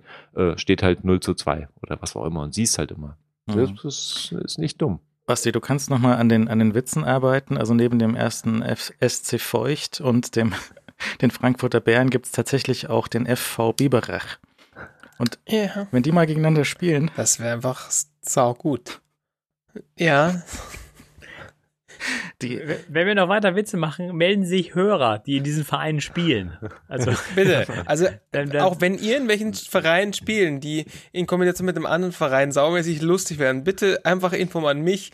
Ich sitze einfach zu Hause und lache dann. Ich, ich, ich habe mal das, das Vereinslogo von, vom FV Biberach. Der ist wirklich sehr schön auch. Super hübsch, der Biber. Äh, die, die Live-Activities sind ähm, zum Beispiel Amazon schickt sehr gerne äh, so Live-Tracking, also jetzt schon vorher, mhm. für Pakete, die ankommen. So, heute kommt dein Paket. Dein Paket ist bald da. Bist du bereit? Das Paket ehrlich jetzt gleich und dann Ding Dong und dein Paket ist da. Ähm, das könnte man in eine Live-Activity packen. Es ist aber auch eigentlich egal. Also wenn du so dringend warte ich selten auf dieses Kabel von Amazon. Ja, ja weiß ich nicht, weiß ich nicht. Äh, das, ja, aber äh, ja, bei, bei, also bei, bei Paketlieferungen stimme ich dir zu, weil, weil die Post macht das ja auch so. Sie sind nicht da. Äh, hier übrigens, Ihr Paket hat sich drei Zentimeter bewegt. Sie sind nicht da. ähm, und dann da, da kriegst du ja auch, also ich meine, du kannst das ja auch abstellen, aber du hast natürlich recht. Ich finde es auch ein bisschen, bei Paketen finde ich es auch nicht so super relevant meistens, aber ähm, wenn du das natürlich bei einer Einkaufslieferung oder sowas hast oder Essenslieferung, wo du halt ein Objekt hast, auf das du ernsthaft wartest, äh, dann kann ja sozusagen diese, diese, das, was Apple auch gezeigt hat, halt, dass du praktisch halt eben Dauerzustand siehst, wann, wie weit ist halt jetzt der Lieferdienst äh, auf dem Weg zu dir. Ja, also die Rewe und, und Bringmeister und die, die schicken meistens eine SMS irgendwie 20 Minuten vorher und das stimmt hm. dann meistens ganz okay, außer es stimmt überhaupt nicht. Ähm, und Telekom hat ja zum Beispiel für den Servicetechniker hatten die auch so eine Tracking-Webseite, die hat grundsätzlich schon gestimmt, aber äh, dann stand noch, äh, ein Kunde ist noch vor Ihnen und dann war er halt schon da und das hat sich auch nicht mehr geändert. Da stand die ganze Zeit, ein Kunde ist vor Ihnen und mhm. er war schon lang da. Also so, so ungefähr stimmt es dann schon, aber so live ist es dann halt auch nicht dann ja, ja. Mit, mit solchen Zeug. Amazon ist tatsächlich sehr, sehr live und es, ich, ich habe dann auch die, die, die Echos, die machen dann auch Ding Dong und gleichzeitig kommt der Push auf dem Telefon, ey, dein Paket ist da. Aber es ist halt meistens ähm, echt uninteressant, ob das jetzt, wann es präzise eintrifft. Ja, aber ist schon mein, richtig, ja. Man kann sich halt schon vorstellen, du bist auf einer irgendwie Konferenz und dann hast du halt irgendwie die verschiedenen Slots an Speakern irgendwo, dass du den zeitlichen Ablauf des Tages irgendwie so ein bisschen äh, mitgeteilt bekommst. Du kannst dich vielleicht verschiedene äh, Vorträge setzen etc. Also man kann schon über die typische Essenslieferung und Fußballergebnis natürlich so wirklich Faust aufs Auge. Ne? Das passt natürlich sehr, sehr gut einfach. Ja. Kannst, kannst du dir schon vorstellen, dass da mehr gibt? Was du natürlich noch nicht gesehen hast, Leo, wahrscheinlich sind halt, wenn du zwei unterschiedliche, also wie werden zwei unterschiedliche Live-Aktivitäten dargestellt, ne? Genau, ja, die, also die waren halt im Dynamic Island, habe ich halt nicht geschafft, irgendwie zwei sinnvoll ja. natürlich, da, da, trotz dieser seltsamen Wischgesten, die auch sehr komisch sind, die da in 16.1 so halb funktionieren, dass du irgendwie so ein bisschen rumschieben kannst. Ähm, äh, ich meine, da weiß ich natürlich auch nicht, was, was jetzt als jeweils an der App hängt und was halt an der Schnittstelle hängt und wo da die Möglichkeiten sind und was andere Apps vielleicht noch hinbekommen. Aber es war dann so, dass zumindest eben eine zweite oder glaube ich sogar auch eine dritte Partie, ähm, die ich bei denen ich gesagt habe, okay, ich will davon die Ergebnisse tracken und die Partien sind mhm. auch parallel gelaufen, ähm, äh, zeitlich parallel gelaufen, dass die dann äh, im Sperrbildschirm auf jeden Fall als mehrere also mehrere Live-Aktivitäten von dieser so. einen App im Sperrbildschirm waren. Und im Sperrbildschirm konnte ich dann schauen, okay, drei Fußballspiele oder so, wie steht's denn jetzt jeweils? Ah, verstehe. Also das, das, das ja. wäre sozusagen, also wenn du eine, eine Lieferung per Uber äh, oder einen Wagen per Uber bestellt hättest, ja. dann wäre das auch so, würde das auch so aussehen wahrscheinlich. Ja, ja genau. Und da ist ja diese, dann, okay. dann wäre im Sperrbildschirm hättest du auf jeden Fall die, die, den Wagen und du hättest auch deine Essenslieferung und du hättest deine Fußballergebnisse alle als eigene Live-Aktivität. Ich weiß nicht, wo da die Grenze ist. Ich meine, der Sperrbildschirm ist ja irgendwann auch mal voll. Ich meine, du kannst dann halt wischen, so wie bei Benachrichtigungen auch. Wenn du halt 27 mhm. Benachrichtigungen hast, musst du halt durchscrollen. Ähm, und äh, das ist da nicht anders. Aber natürlich ist das Dynamic Island halt sehr beschränkt und da ist ja Apples äh, unklarer Algorithmus drunter, der halt irgendeine Priorität nach irgendwelchem Voodoo. unbekannten Kriterien einbaut. Ja, ja da wissen wir nicht genau, was hat halt die Priorität. Ich meine, der Anruf wird wahrscheinlich immer hauptsächlich signalisiert. Wenn halt ein Anruf reinkommt, wirst du sicher ein Anrufsignal da oben im Dynamic Island sehen und halt diese wichtigen Hinweissignale werden da ja immer irgendwie auch erscheinen. Aber ist der Timer wichtiger als das Fußballergebnis? Ist Musik wichtiger als Fußballergebnis und Timer und welche Apps haben dann untereinander ja. äh, Priorität, das ist mir alles unklar noch. Ja. Ich habe eine kurze Zwischenfrage. Ähm, Größe von meinem Gehirn. Bin ich der Einzige, der bei Notifications in einem äh, nicht geöffneten Telefon der Einzige, der an, an daran denkt an Alarm im Sperrbildschirm? Ja. 32 198. Ist das schon? Du bist der nee, nee. aller Einzige. Okay. Ich fand es einfach wieder saumäßig lustig. Ich überlege die ganze Zeit. Skandal um Siri. Ja, Wahnsinn. Mega. Okay.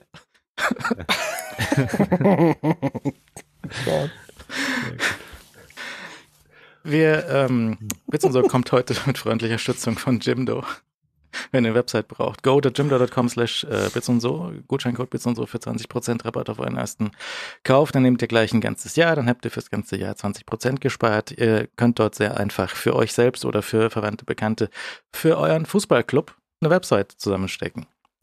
Ähm, einfach die, aus den Vorlagen auswählen, was sie haben und dann eure Inhalte reinkippen. Das kann auch ein schönes Stockfoto von einem Fußball zum Beispiel sein oder mhm. von einem Biber oder irgendwelchen anderen Tieren, die auf eurem Fußballplatz leben. Und dann äh, ist das einfach kein Problem mit Updates und Linux-Server und Hosting und Dom Domain könnt ihr haben, E-Mail könnt ihr dort haben. Das ist dort alles in einem Paket drin. Das ist auch das Schöne ist, wenn ihr das äh, Verwandten und Bekannten andreht, äh, denen sagt, hier, versuch doch mal das, dann musst du auch, müssen die Verwandten Bekannten nicht mehr euch nerven mit Support, sondern nerven dann einfach den Jimdo-Support. Und die kümmern sich dann darum. Das ist auch sehr schön mhm, delegiert ja. und dann habt ihr einfach da kein Problem damit. Und ansonsten ist auch alles sehr, sehr übersichtlich mit der mobilen App zu klicken und oder auf dem äh, Browser mit, mit so einem WYSIWYG-Editor. Das ist alles sehr narrensicher und einfach zu bedienen. Geht einfach mal auf go.jimdo.com slash bits und so. Schaut euch an, was sie haben und dann spart ihr 20% mit unserem Code bits und so. Dankeschön an Jimdo für die Unterstützung. So. Ich habe mir mal vor drei Jahren so einen Satz von diesen ähm, Temperatur- und Feuchtigkeitssensoren, Feuchtigkeitssensoren, Luftfeuchtigkeitssensoren gekauft. Welche und Firma ist das? Das ist von Aquara, Xiaomi. Ah, die, okay. Ähm, mhm. Die heißen auch, auch noch Lumi manchmal. Also sie melden sich im Funk als Lumi, weil Lumi war mal so ein Ding mit deren Glühbirnen irgendwie. So. Und aber die heißen dann Aquara und es ist ein bisschen unklar. Ich hatte auch noch mal ein anderes System von denen hier und das hat einfach, das hieß gleich, hat gleich ausgesehen, hat aber nicht mit dem System gesprochen. Das war einfach so inkompatibel. So ein, so ein Alarm- und, und äh, Türsensorsystem, das war noch mal ganz komisch und das, dann ist der Alarm losgegangen. Ich kann mich an die Details nicht mehr erinnern, es hat aber alles nicht so richtig funktioniert. Ähm, das Gute ist an diesen Temperatursensoren, die sprechen Zigbee und die kosten nichts. Also sehr, sehr günstig. Also es sind nicht ja. solche, so wie diese Eve-Sensoren, die halt irgendwie 50 oder 60 Euro kosten, sondern halt so 5 oder 3 Euro pro Stunde. Also ja. sehr günstig. Und weil sie halt sehr, sehr günstig sind, habe ich mir halt ein Dutzend davon gekauft mhm. und ähm, die mal hier so hingehängt. Und dann habe ich vor drei Jahren das mal probiert.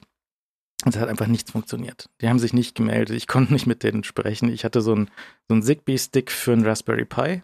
Hab den da reingesteckt. Ah, ich erinnere mich, ja. Hat nichts funktioniert. Ich konnte mit dem Raspberry Pi konnte ich dann ein paar Glühbirnen schalten, irgendwelche Philips Hue-Geschichten oder so. Das hat funktioniert, aber mit den Dingern hat das nicht funktioniert. Dann hat mir damals ein Hörer ähm, so einen Conbi-Stick zugesteckt, zugeschickt und zugesteckt, ja. zugesteckt und ähm, den habe ich damals dann nicht, ich, war, ich hatte mich so genervt alles, hat nichts funktioniert, dann habe ich diesen Stick auch nicht ausprobiert. Jetzt wollte ich dieses Jahr nochmal gucken, ob ich irgendwie, das Ziel ist, hinter diesen Temperatursensoren jetzt für mich äh, oder damals auch schon zu verstehen, wie diese Heizung hier funktioniert, weil es macht alles keinen Sinn. Und ich wollte diesmal, dieses Jahr mal rausfinden, wie das mit der Heizung hier funktioniert und welche, welches Schalterchen von der Heizung welchen Effekt wann auf die Temperatur hat. Und das wird halt da mitgeloggt. Oder man kann das dann damit mitloggen. Und jetzt habe ich diesen Conbi-Stick nochmal ausprobiert. Und in drei Jahren wird ja auch ein bisschen was an der Software passiert sein. Und ähm, der Top-Tipp ist erstmal den, die Software von diesem Conbi-Stick einfach nicht anzufassen, nicht benutzen, nicht installieren. Mhm. Der funktioniert jetzt nämlich gut, von, ja. funktioniert jetzt nämlich von alleine. Einfach durch Einstecken in den Raspberry und Home Assistant installieren, dann geht das einfach. Just works. Was sehr nett ist. Ja, gut. Bis Home Assistant läuft, ist eine andere Geschichte. Also da, da gibt es verschiedene Wege, wie man den installieren kann. Ich habe den steinigen Weg gewählt und das war mhm. dann nicht so schön. Aber es gibt auch den einfachen Weg. Den könnte man auch nehmen, dann wäre das einfacher. Aber äh, das ist wahrscheinlich so, ich wollte es ein bisschen ähm, äh, zusammen mit anderen Sachen auf dem gleichen Raspberry laufen lassen und dann habe ich mir dabei nochmal gehörig in den Fuß geschossen, aber so gehört das wohl. Und ähm, die, das Ding mit Zigbee ist ja so grundsätzlich, dass das ähm, meshen kann. Es gibt so Geräte, die können halt so, so Mesh machen und dann weiterleiten. Also es gibt so, es gibt den Koordinator, das ist der Conbi-Stick. Und dann gibt es Router und dann gibt es Endgeräte. Endgerät ist zum Beispiel der der, der Temperatursensor, der ist so groß wie ein 5-Mark-Stück, hat eine Knopfzelle drin. Das ist im Grunde wahrscheinlich auch in Lufthansa verboten. und ähm, dann habe ich mir gedacht, deswegen hatte ich auch damals ein paar so Aquara-Glühbirnen mitgekauft, weil die Aquara-Glühbirnen, die Dauerstrom haben, die können doch sicherlich als Router für die Temperatursensoren agieren. Außer das geht halt nicht. Es, mhm. geht halt nicht. Das, äh, was, was für diese für diese Temperatursensoren als ähm, Router funktioniert, sind die IKEA-Steckdosen. Ähm, okay. okay. Weil die sprechen auch Zigbee und das sind Router und die funktionieren auch dafür. Mhm.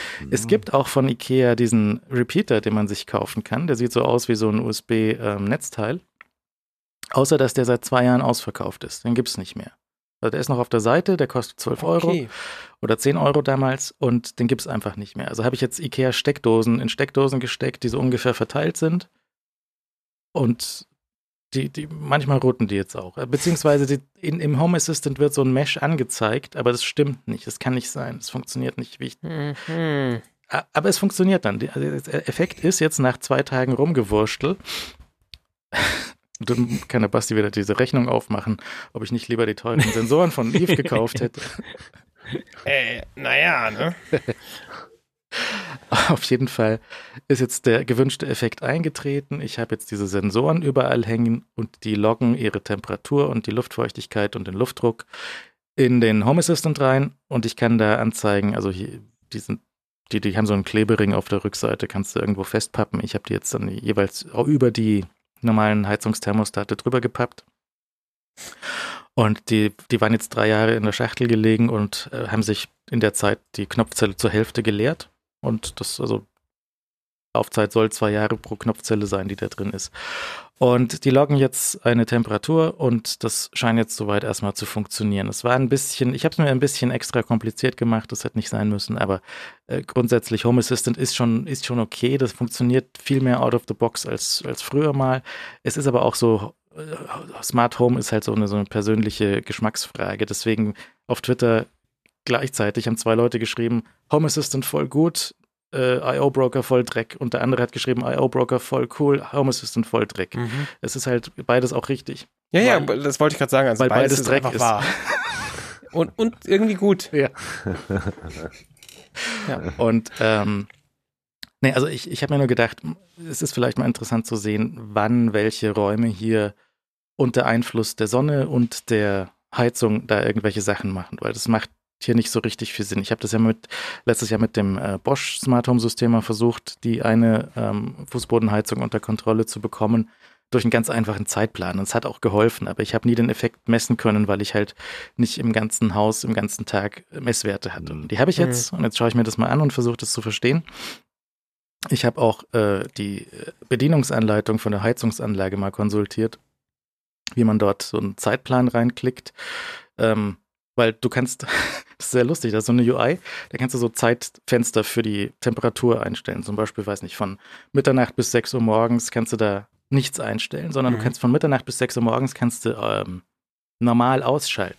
Also du kannst nur normale Zeiten festlegen. Du kannst keine reduzierte Temperaturzeiten festlegen, sondern nur das Gegenteil. Und dann, das, das habe ich nicht verstanden, weil es keinen Sinn macht, weil es blöd ist. Da ist ein Feld für normal oder reduziert und da steht immer normal drin. Verstehst du? Nee. Das, hä? Das habe ich mir auch gedacht. Dann habe ich eine Bedienungsanleitung nachgelesen, die mich sofort wieder super wütend gemacht hat, hm. weil diese Heizungsanlage, die hat so einen äh, Handwerkermodus. Da darf, da darf ich nicht rein. Ja, der Handwerkermodus, der ist geblockt. Bis ich so lange google, bis ich das Handwerkerpasswort finde irgendwo. ja, weil das ist halt. hat so, ein, so andere Modi, die nur der Handwerker ein. Bitte fragen Sie Ihren Handwerksbetrieb nach Estrich-Trocknungsmodus. Wow. Äh, Wieso darf ich das nicht einstellen? Wenn ich meinen Estrich trocknen möchte, dann trockne ich meinen Estrich. Äh, Oder nicht? Also, das ist Geräte, die mich aussperren wollen. Das macht mich immer sofort wahnsinnig. Ähm, auf jeden Fall, ich probiere das jetzt mal. Ich habe jetzt die Messwerte und äh, das, dieses IKEA-Steckdosen funktionieren als Router. Und äh, IKEA-Steckdosen haben auch den Vorteil, man kann damit auch die Steckdose weiter benutzen für Steckdosensachen. Hat denn der Handwerker-Modus äh, auch sinnvolle Funktionen oder nur Est, lass mal den Estrich trocknen? Ja, das weiß ich nicht genau, aber der, der, der, der, der Handwerker, der kann auch so, so Basiswerte eintragen. Und man weiß ja immer okay. nicht, ob der das gut gemacht hat, der, der ja, Handwerker. Ja. Und ob die, die, die Heizkurve, ob die richtig eingestellt ist. Mhm. Und dann steht, steht so in der, in der Anleitung, ja, stellen Sie Ihre Heizkurve richtig ein. Die Kennlinie. Und wie? Das steht dann nicht, das steht im Handwerkerhandbuch, ja? Das mhm. ist doch. Ja, das muss ja wohl auch reichen. dann kommst du irgendwo bei, bei lustigen YouTube-Videos raus, wo der, wo der Schorsch erklärt, wie die Kennlinie funktioniert und äh, dass es dann doch in jedem Haus anders ist. Und man muss mal gucken. Und man muss das ja über Jahre beobachten, ob die Kennlinie stimmt, ob es in der Übergangszeit zu warm ist oder zu kalt ist oder dann im Winter dann, wenn es minus 30 Grad draußen hat, ob dann die Vorlauftemperatur noch stimmt.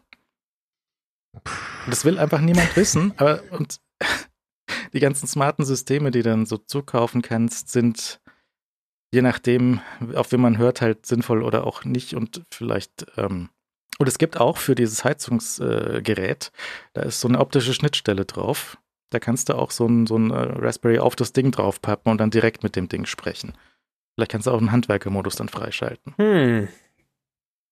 Das wäre gut. Und du kannst auch ein, äh, so ein Internet-Gateway für die Heizung kaufen. Sehr teuer. Ich habe nicht genau herausgefunden, was man wirklich damit tun kann, also vom Hersteller vorgesehen. Das ist so, ich erinnere mich mal, äh, ein ehemaliger Kollege von mir, der hat das mal gemacht für seine Heizung damals, weil der das auch alles hochautomatisieren wollte, aber die ganze Heizung noch so oll war, dass es nicht ging. Und dann hat er sich da mit RS232 an die Heizung gehängt, weil mhm. das ging. Und dann gab es dann Windows-Ding dafür und er halt nur Macs immer überall. Das war ein bisschen wild. Also man, es gibt da, glaube ich, viel Schrecklichkeiten. Ja. Und dann habe ich noch geguckt, äh, wegen der ähm der, der Wärmezähler, der da an der, an der Wand, den ich dann am Schluss bezahlen darf, ob man in diesen Wärmezähler automatisiert auslesen kann. Weil der hat auch eine optische Schnittstelle und so. Ja. Und da, da war es mir dann zu blöd geworden. Ja, es geht, aber es ist blöd und habe ich es gelassen. Weil jetzt mache ich jede, hm. jede, Woche ein Foto von dem Ding und dann ist es auch gut. ja, okay. Ja, weil, also irg irgendwo ist auch echt Schluss mit. Und diese ganzen Firmen, die diese Sachen herstellen, so Haustechnikzeug, ist alles furchtbar, ist alles Quatsch. Mit alles, Meta wird alles besser. Nein, weil die, die Mit Meta fangen wir von ganz von vorne an nochmal. Also die letzten zehn Jahre sind einfach nicht passiert. Nee, sechs sind ja eigentlich wahrscheinlich nur, oder? Nee, nee, HomeKit ist schon älter. Hm. Ist eigentlich einfach nichts passiert, fängt von vorne an jetzt. So sehe ich das Ganze. Jetzt geht's los. Nochmal. Smart Home fängt jetzt an. Ja. Ja, schauen wir mal. Also, Schauen wir mal, wie weit wir in sechs Jahren sind. ah, ich bin auch gespannt. also hier das ist das WLAN-Modul von der Heizung, das heißt Vito Connect. Ja, das, äh, da kannst du da so ein Heizkessel und Apps-Schnittstelle reinklicken und das ist, ähm, ich glaube, es wäre einfach komplett sinnlos in dem Fall hier. Also ich wäre ja total happy, wenn meine Heizung sowas hätte, weil äh, das UI meiner Heizung ist wirklich aus der Hölle. Das sind nämlich, das sind so mehrere Mehr-Segment-Anzeigen plus ein, irgendwie so ein ganz kleiner Pixelbereich und aus diesen Dingern setzen, zusammensetzen die alle, alle Einstellungen. Und das ist wirklich einfach aus der Hölle. Es ist so schrecklich, weil du kannst einfach auch nichts lesen und ich hätte gerne irgendwas. äh, Und wenn es Internet-Gateway ist, wo ich per Telnet mich verbinden kann, um Dinge damit zu machen, weil das einfach zu kotzen ist. Dieser Home Assistant, äh, der schmeißt dann auch diese ganze Daten schmeißt er in HomeKit rüber. Und was dann in HomeKit damit passiert, ist lustig, weil diese ganzen Widgets und, und Shit, die stimmen einfach nicht. Die zeigen einfach so Quatschwerte an. Die, auf dem, die in der Home-App, Home App, die stimmen und die auf dem Lockscreen halt nicht. Ja. Und dann kannst du, kannst du so im Bereich Climate sind dann alle Temperaturen aufgelistet. Die sind standardmäßig alle grauenhaft unlesbar beschriftet mit hier mit äh, Aquara, äh, L- wie habe ich vorher gesagt? Lumi, Lumi, genau, Ja. Lumi Weather. Das, das Modul meldet sich als Lumi Weather, weil es ist ein, natürlich, ist eine, Hm. ja. Und ähm, muss alles dreimal umbenennen, das ist ein bisschen nervig, aber dann landet das auch in HomeKit. Aber du kannst an die Temperaturen kannst du keine Automation dranhängen so richtig. Das funktioniert nicht so, wie ich mir das gedacht habe. Du kannst an zum Beispiel an, die kann nichts triggern. Also du kannst zum Beispiel an, an einem Türsensor kannst du einen Trigger anhängen und dann macht der eine Notification oder macht klingelt Ja. oder irgendwas. Aber an Temperaturen nicht. Und das ist irgendwie bekloppt. Weil ich würde zum Beispiel gerne eine Notification bekommen, wenn ich ein Fenster irgendwo vergessen habe, zum Beispiel. ja, das brauchst du den Fenster, Fenstersensor. Ja. In, in verdammt jedem Fenster. Ja. Ich habe auch noch Fenstersensoren und ich habe noch ein paar andere Sachen von dem, von dem Kram, aber jetzt erstmal erstmal so und Meta, schauen wir mal, wann das IKEA Ja. Meta Gateway müsste auch irgendwann jetzt dann Ja. daherkommen, aber IKEA, ist sehr lustig, weil die liegen schon teilweise im Ikea, aber die App gibt's noch nicht dafür. ja, Also- Bergwerk, hm? Hey, Vielleicht. Mit der Zertifizierungsprozess. Ja, scha Doppelbergwerk.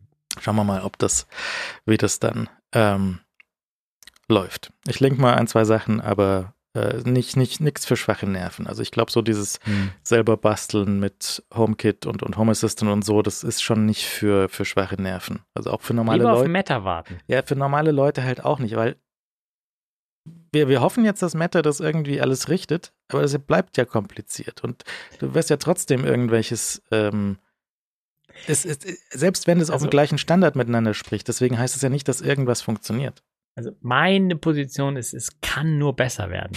Es geht nicht tiefer eigentlich. Also es ist nur meine persönliche Position. Also ich habe auch immer wieder Hoffnung, vielleicht ist es auch deswegen so enttäuschend, weil ich mir immer wieder Hoffnung mache, dass eigentlich alles ganz cool ist. Aber ich finde, die Realität ist noch sehr ernüchternd, was Smart Home angeht. Ja. Alex, was hast du jetzt hinzufügen? Äh, ganz simpel, aber ganz toll. Ähm, Up Ahead heißt eine iOS-App, äh, die ich natürlich auch für die Shownotes verlinke. Eine kleine, nette App, äh, die einen Countdown macht auf Ereignisse in deinem Leben, in irgendeinem anderen Leben, in Sachen, auf die man sich freut. Und ähm, die kommt aus Kanada und äh, sieht sehr hübsch aus.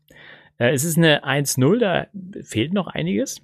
Aber ähm, Basisfunktionalität ist natürlich da. Du trägst Ereignisse ein, beispielsweise irgendwie, keine Ahnung. Du hast eine Reise vor dir, dann trägst du ein, hier Reise mit schönem Icon und ähm, äh, dann zählt es dir die Tage runter und erzählt, ähm, er erzählt dir, äh, wie lange du noch warten musst, als Widget beispielsweise. Und wie viel Zeit zwischen verschiedenen Ereignissen liegt. Also du kannst auch wiederkehrende Ereignisse beispielsweise eintragen. Ähm, aber natürlich auch solche Sachen wie irgendwie natürlich Reisen und, und äh, äh, Produkte, die äh, bestellt sind oder Videospiele, die rauskommen. Äh, Sachen, auf die man sich freut. Ich weiß zum Mhm. Beispiel, dass das nächste Zelda in 214 Tagen kommt. Moment mal. Ne, mhm. Vorhin sprechen wir hier drüber, dass hier niemand sich interessiert, wann ein Paket ankommt. Und jetzt reden wir drüber, also ich mache mir ein Widget irgendwo hin, damit ich sehen kann, wann ein Paket ankommt. Hast du, hast du gehört, ich habe versucht zu unterbrechen, aber also Pakete okay. extrem wichtig. Okay, ja, danke. Gerne mehr Mitteilung. Ja. Ich freue mich über jede, diese, also das ist ja so ein bisschen so, ähm, wie viel ist dir Vorfreude wert. So, das ist eine, ein, das ist eine App und ein Widget, die nur dafür da sind, äh, Vorfreude zu streuen und sich so ein bisschen sein, äh, sein, sein, sein Jahr ein bisschen zu strukturieren. Ich meine, es gibt Leute zum Beispiel, die sich auf das nächste Fußballspiel vom FC Feucht dann freuen und dann tragen sie sich das ein und dann kannst du sehen, okay, es sind nur noch sieben Tage, bis sie das nächste Mal spielen. Und ähm, diese App macht das ganz, ganz äh, wundervoll meines Erachtens. Ähm, also so vom Aussehen und von der Optik. Allerdings muss man sagen, es ist auch eine echt eine 1.0 noch. Also es, ich, ich, es gibt ein Sperrbildschirm-Widget, ähm, es gibt ein Widget für den Homescreen, aber es fehlt zum Beispiel eine Watch-App. Die fehlt mir zum Beispiel ähm, sehr stark, weil ich hätte auch gerne diese nette äh, Optik auf der Uhr zum Abrufen. Und ähm, ja, machen, also sehr überschaubar so alles, aber es ist so eine Countdown-Widget-App, die ähm, sehr, sehr schön erstmals aussieht und verständlich ist und ähm, ich finde die sehr anschauenswert, muss ich sagen. Gut, linke ich, kann man mal klicken. Leo, was hast du? Ähm, ich werde sicher wieder äh, 27 Pick-Regeln brechen. Ähm, ich werde meinen Pick für einen Aufruf ähm, verwenden heute. Das bricht gerade. mein, mein, mein Pick äh, Es fängt nämlich, nicht gut an, sagen wir mal so. ja, wir waren ja bei der in der Pre in der Pre-Show schon ähm, in dem ganz tief in dem Bedrucks äh, im Betrugsthema drin. Mhm.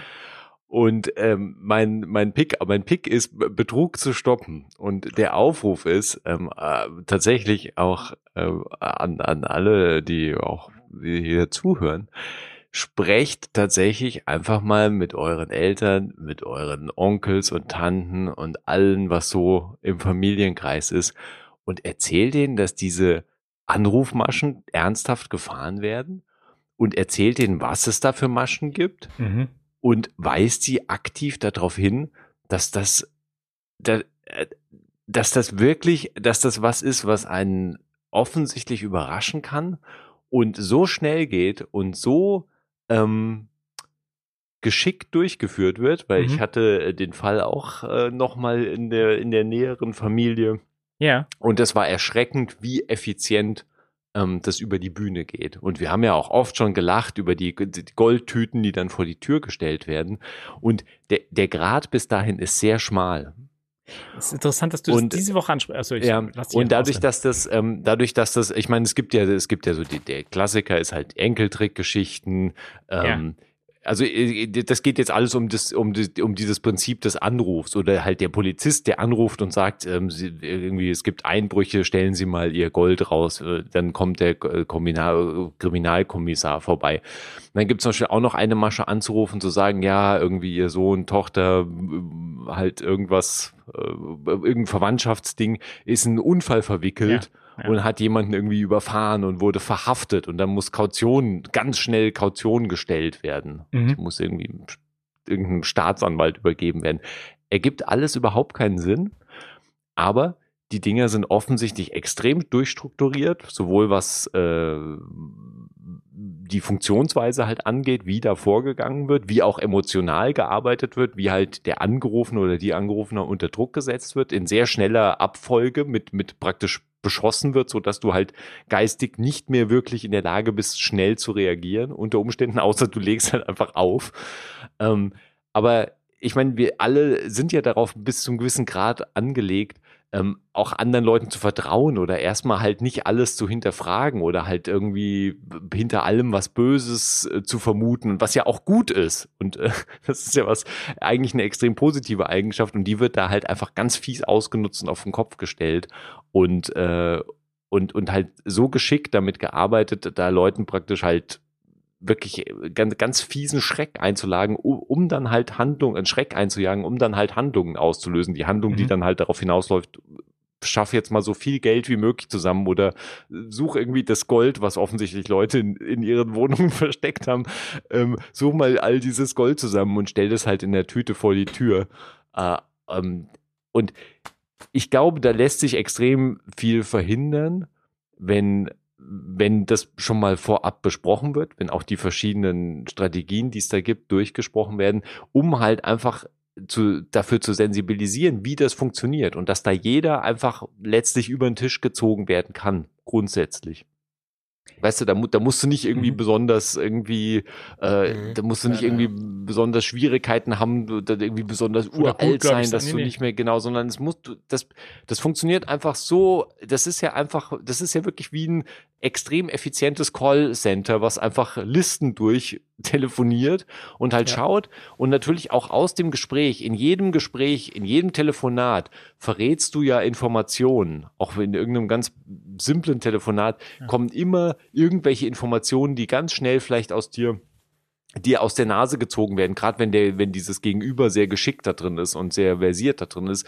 Und jede dieser Informationen kann ja sofort benutzt werden, um dann gegen dich eingesetzt zu werden, weil dann diese Informationen wie vielleicht der Name des Kindes ist. Oder das funktioniert ja auch beim Enkeltrick so, ja. Das ist so irgendwie, Klar hallo Oma, ähm, ich, ich habe mir irgendwie das Bein gebrochen und brauche Geld oder was auch immer. Und dann plötzlich, du kannst ja mit, mit verschiedenen Sachen arbeiten oder irgendwie Ortsnamen und, und, und Personennamen und verschiedenen anderen Elementen. Und dann hast du natürlich unter Umständen, je nachdem, wo die Nummern herkommen, die Telefonnummern, die halt angerufen werden, aus dem Telefonbuch schauen, ob die Namen halt irgendwie die, die Personennamen irgendwie besonders alt aussehen. Also die ältere Namen, die halt nicht mehr ähm, die jetzt irgendwie, wo du schon draus schließen kannst, dass die Person, die du da anrufst, vermutlich älter, älteren, mhm. äh, ältere, älteren Jahrgangsstufe erreicht hat. Also ich meine, das sind ja jetzt ganz einfache Sachen und ähm, ich, das, die, diese Masche, ich meine, die, die kannst du am Schluss, kannst du die nur kippen, wenn Leute halt nicht mehr darauf reagieren. Und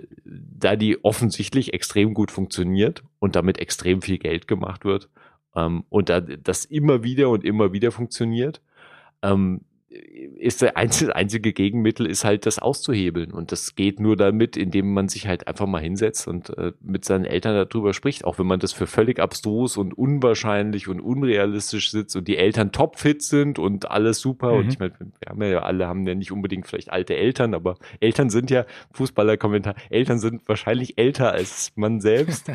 ähm, und ähm, Insofern ist es wahrscheinlich sinnvoll, auch äh, bei jungen Eltern, auch mit jungen Eltern das schon mal zu besprechen, weil das halt echt einfach äh, ge gefühlt ja. greift es so ein bisschen um sich. Und äh, ich glaube, ähm, jeder, jeder kann da selbst ein bisschen was mhm. bewegen, dass das, äh, dass da einfach weniger Leute am Schluss abgezockt werden. In einer ganz unangenehmen Form. Es ist lustig, dass wir diese Woche darüber sprechen, weil ich habe letzte Woche mit einem Dad telefoniert wegen ähm, ähm, Watchtower und doppelter einfach Authentifizierung von Passwörtern und so weiter. Mhm. Und die Diskussion endete damit, dass wir gesagt haben, oder gelacht haben eigentlich so, ähm, weißt du, du sicherst hier Passwörter zweimal ab und was passiert? Mein Dad erzählt mir so, meine, meine Tante äh, ist irgendwie Opfer von diesen Schreckensanrufen, wird die wöchentlich. Also die hören ja. auch nicht auf, Krass. Ähm, sondern die rufen immer ja. wieder an mit irgendwelchen anderen Maschen, weißt ja. du? Und die ist halt auf einer von diesen Listen gelandet ähm, und äh, okay. Äh, da ist halt bekannt, okay, die ist so und so alt, die ist total fit, die, die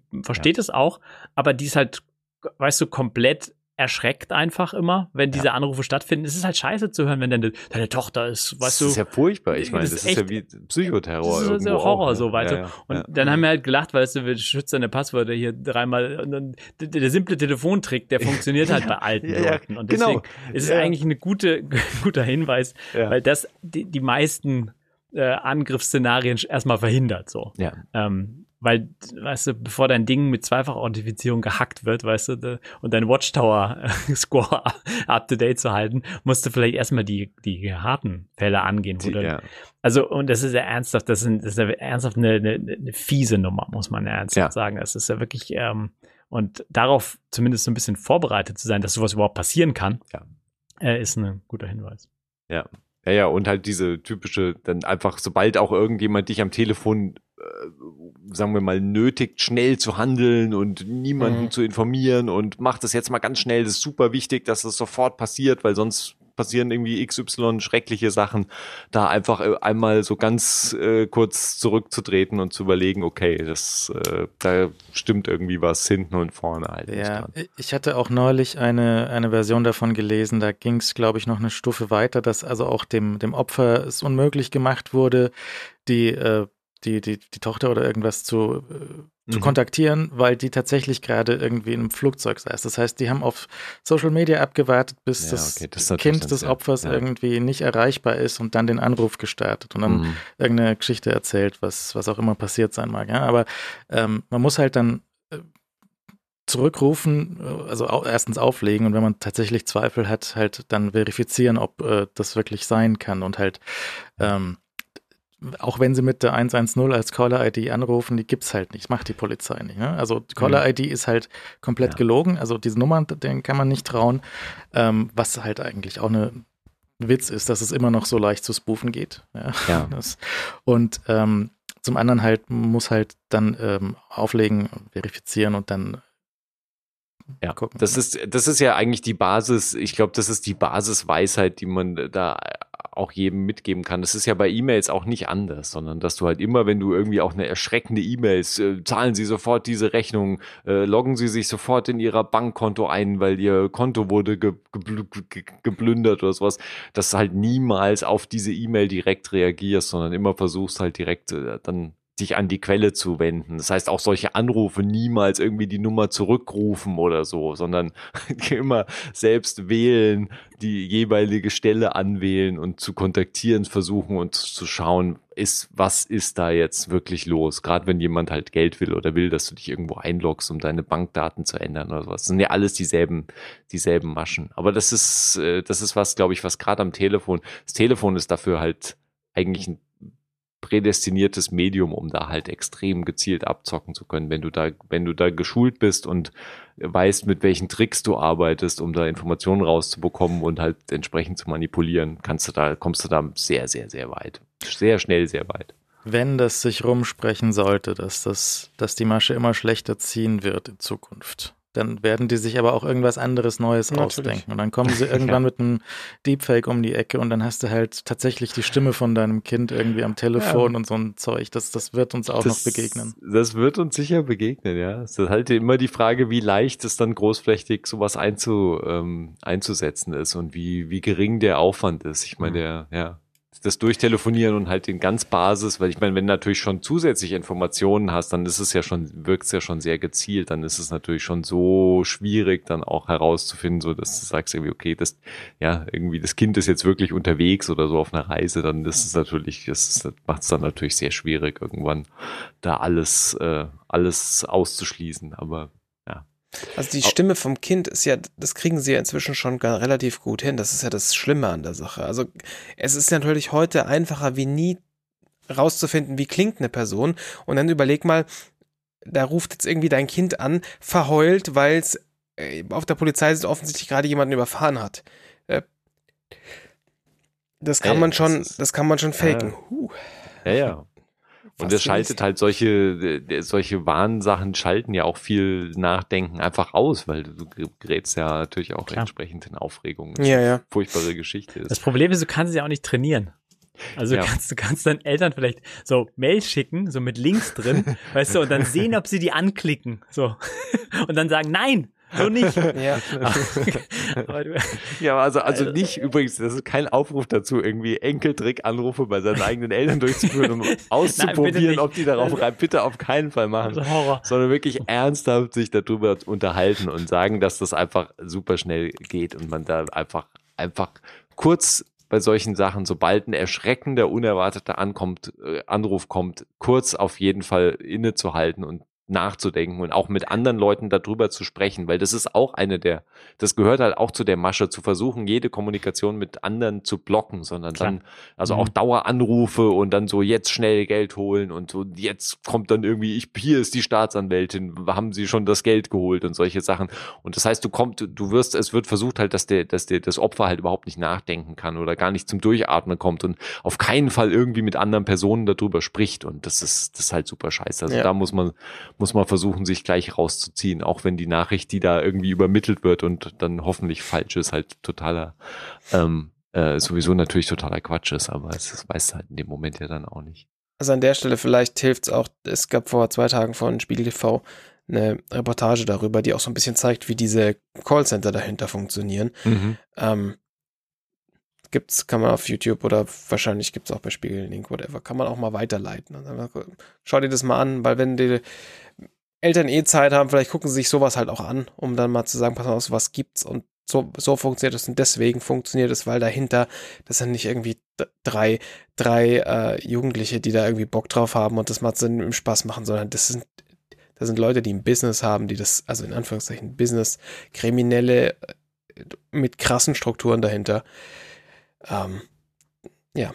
Ja. Die, über, die überrumpelt man halt im Zweifel nicht einfach mal schnell. Ja, und ich glaube auch das Basisding ist, es gibt eigentlich keine, es gibt, glaube ich, naja, jetzt muss man überlegen, ob es vielleicht doch irgendwann eine Situation gibt, aber es gibt eigentlich keine Situation, in der du äh, praktisch dazu gezwungen bist, halt super viel Bargeld schnell zusammenzubekommen ja. und das irgendwie in Tüten irgendwelchen Leuten zu übergeben. Also die, diese Situation gibt's nicht. Also auch wenn jemand, ich meine, beim Enkeltrick kannst du sagen, ja klar, in der Familie könnte es das irgendwie geben, dass jemand in Notfall gerät und der braucht halt irgendwie jetzt ein paar tausend Euro und dann musst du die dem irgendwie geben das kann man sich so schon vorstellen. Das ist so ein Konstrukt, das geht schon irgendwie. Und dann mhm. sagst du irgendwie, ja, ich kann selbst nicht kommen, Oma, weil ich habe mir das Bein gebrochen. Es ist, ja, das ja, wirkt klar, natürlich immer ja. alles super albern, aber da, das nee, kriegt nee, man schon hin, glaube ich, am Tag. Ja, das sind so Sachen, die, die gehen dann schon. Und ich schicke irgendwie meine Freundin und gib ihr bitte das Geld und so. Das, das, das funktioniert sicher alles. Und ähm, das, äh, aber, aber du hast recht, also grundsätzlich ja. gibt es keine Situation oder, oder selten gibt es genau. Situationen, wo, wo die das erfordern. Ja, außer eben eben im Kontext, deshalb ist wahrscheinlich der Enkeltrick auch so, so äh, besonders geschickt, weil der ja so dann darauf anspielt, das ist so eine Situation, die, wo es tatsächlich so, ja, ich brauche jetzt halt einfach kurz Geld als Hilfe und das könnte man sich, mhm. das geht ja noch so. Dieses Staatsanwalt ruft an und sagt, du musst Kaution per Bargeld entrichten, so nein.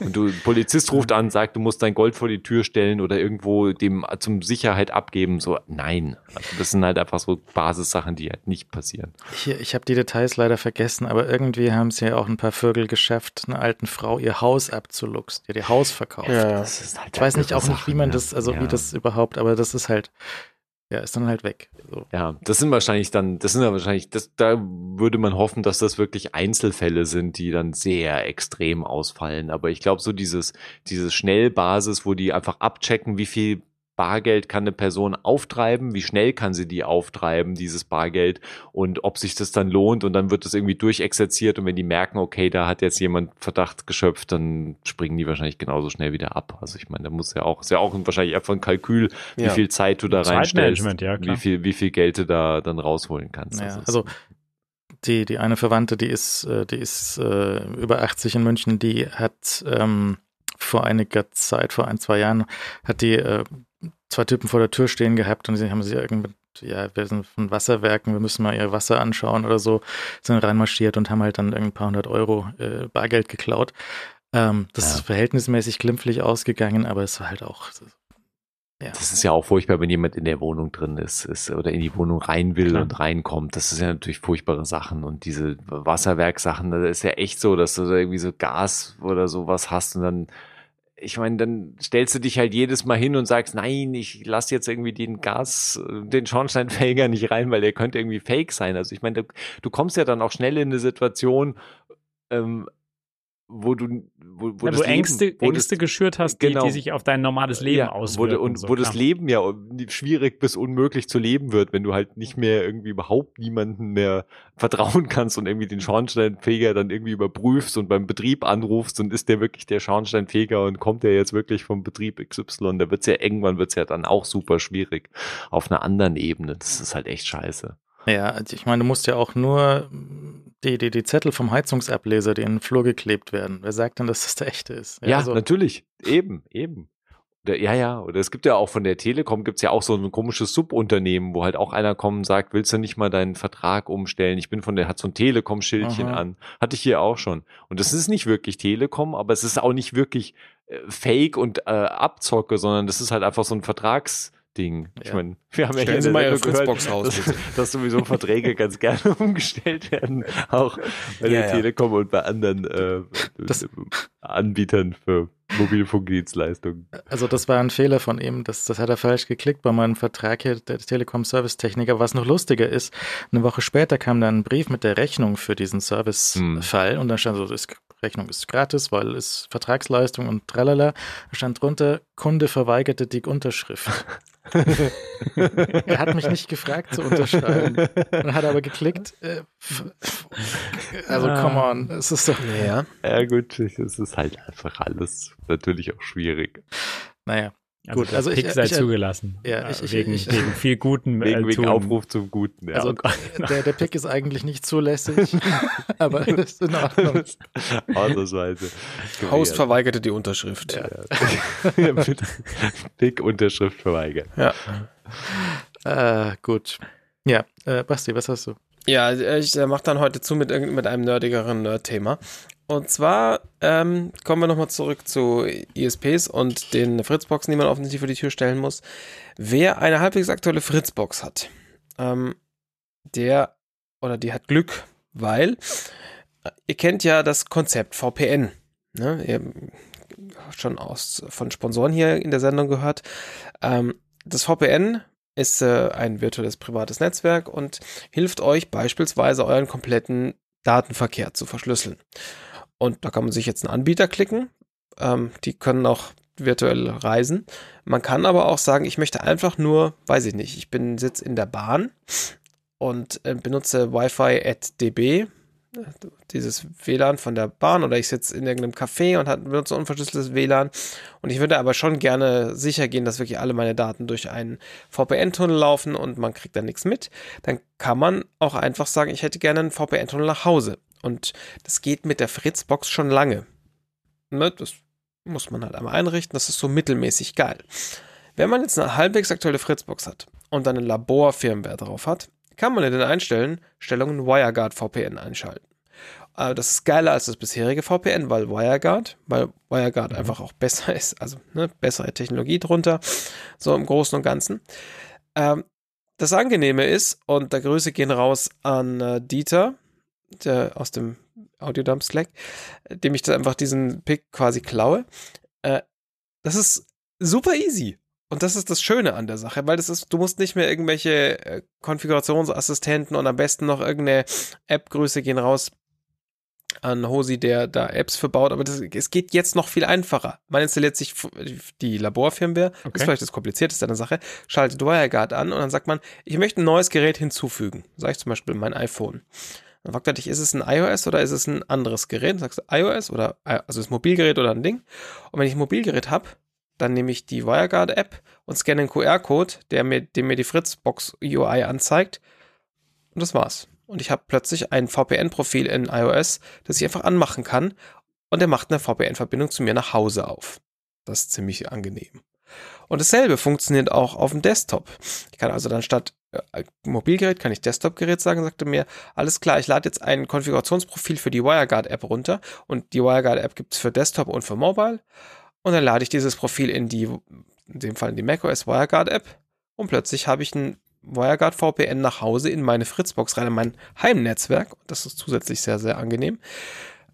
Und das geht einfach. Und das, also es literally geht einfach. Ich muss nur klicken und das connectet sich sowohl auf dem Desktop als auch auf dem Mobile. Und das ist wirklich sehr, sehr angenehm. Kommt dazu, wenn ich ein NAS zu Hause stehen habe, ähm, komme ich da einfach dran, weil ich plötzlich in meinem zu, lokalen Netzwerk zu Hause bin. Das ist sehr nett, funktioniert sehr einfach und man hat ein sinnvolles VPN nach Hause.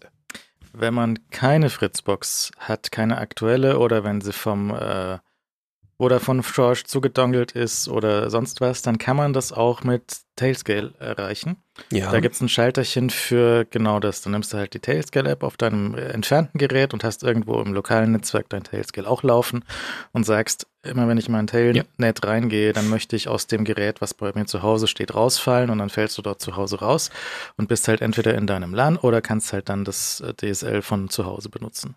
Genau, du brauchst halt ein, Tails, ein Gerät, das zusätzliches Gerät, also ein Rechner oder irgendwas in der Art, was Tailscale kann, was zu Hause läuft, ja. Aha. Das geht natürlich auch.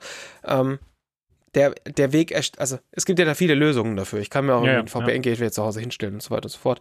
Ähm, ich fand nur den Weg so unan, so un, na, so angenehm, Unanstrengend. unanstrengend. Danke, das Ja. ist das Wort, das ich gesucht habe.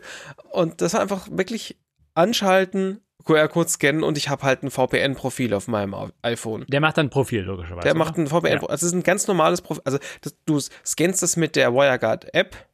Also du lädst dir die App aus dem Mhm. App Store, scannst mit dieser App diesen QR-Code und dieser QR-Code, äh, diese App erzeugt dir das Profil für iOS. Und du kannst dann, es ist ein ganz stinknormales iOS-VPN, das dann angeht. Mhm. Und den das- Schalter für das Profil schaltest du über die WireGuard an und aus. Genau. Okay. Über die App, ne? Ja. Also ich weiß nicht, ob ich es auch im System aus. äh, Warte mal. ja, du kannst es auch im System. Dinge, die ich äh, natürlich vorher mir angeschaut habe und jetzt nur so tue, als wüsste ich sie nicht. Ich habe hier, ja, kann das einfach einschalten. Ich kann hier einfach jetzt auch im System das VPN einschalten. Ja, ja. Das WireGuard VPN. Ja. Jo. Genau, sehr nett. Ja, nett. und WireGuard spielt sehr nett mit, mit äh, allerlei ähm, Netzwerkgegebenheiten und Tailscale noch mehr.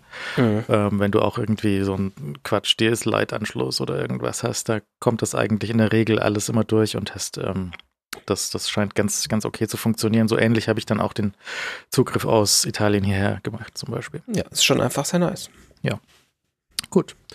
Dann war es das für heute. Danke sehr fürs Zuhören und Zuschauen. Ähm, wir schauen mal, ob irgendwie Events, ein bisschen was müsste ja noch daherkommen oder auch ohne Event. Schauen wir mal. Bis zum nächsten Mal. Servus. Gute Gute Nacht. Nacht. Gute Nacht.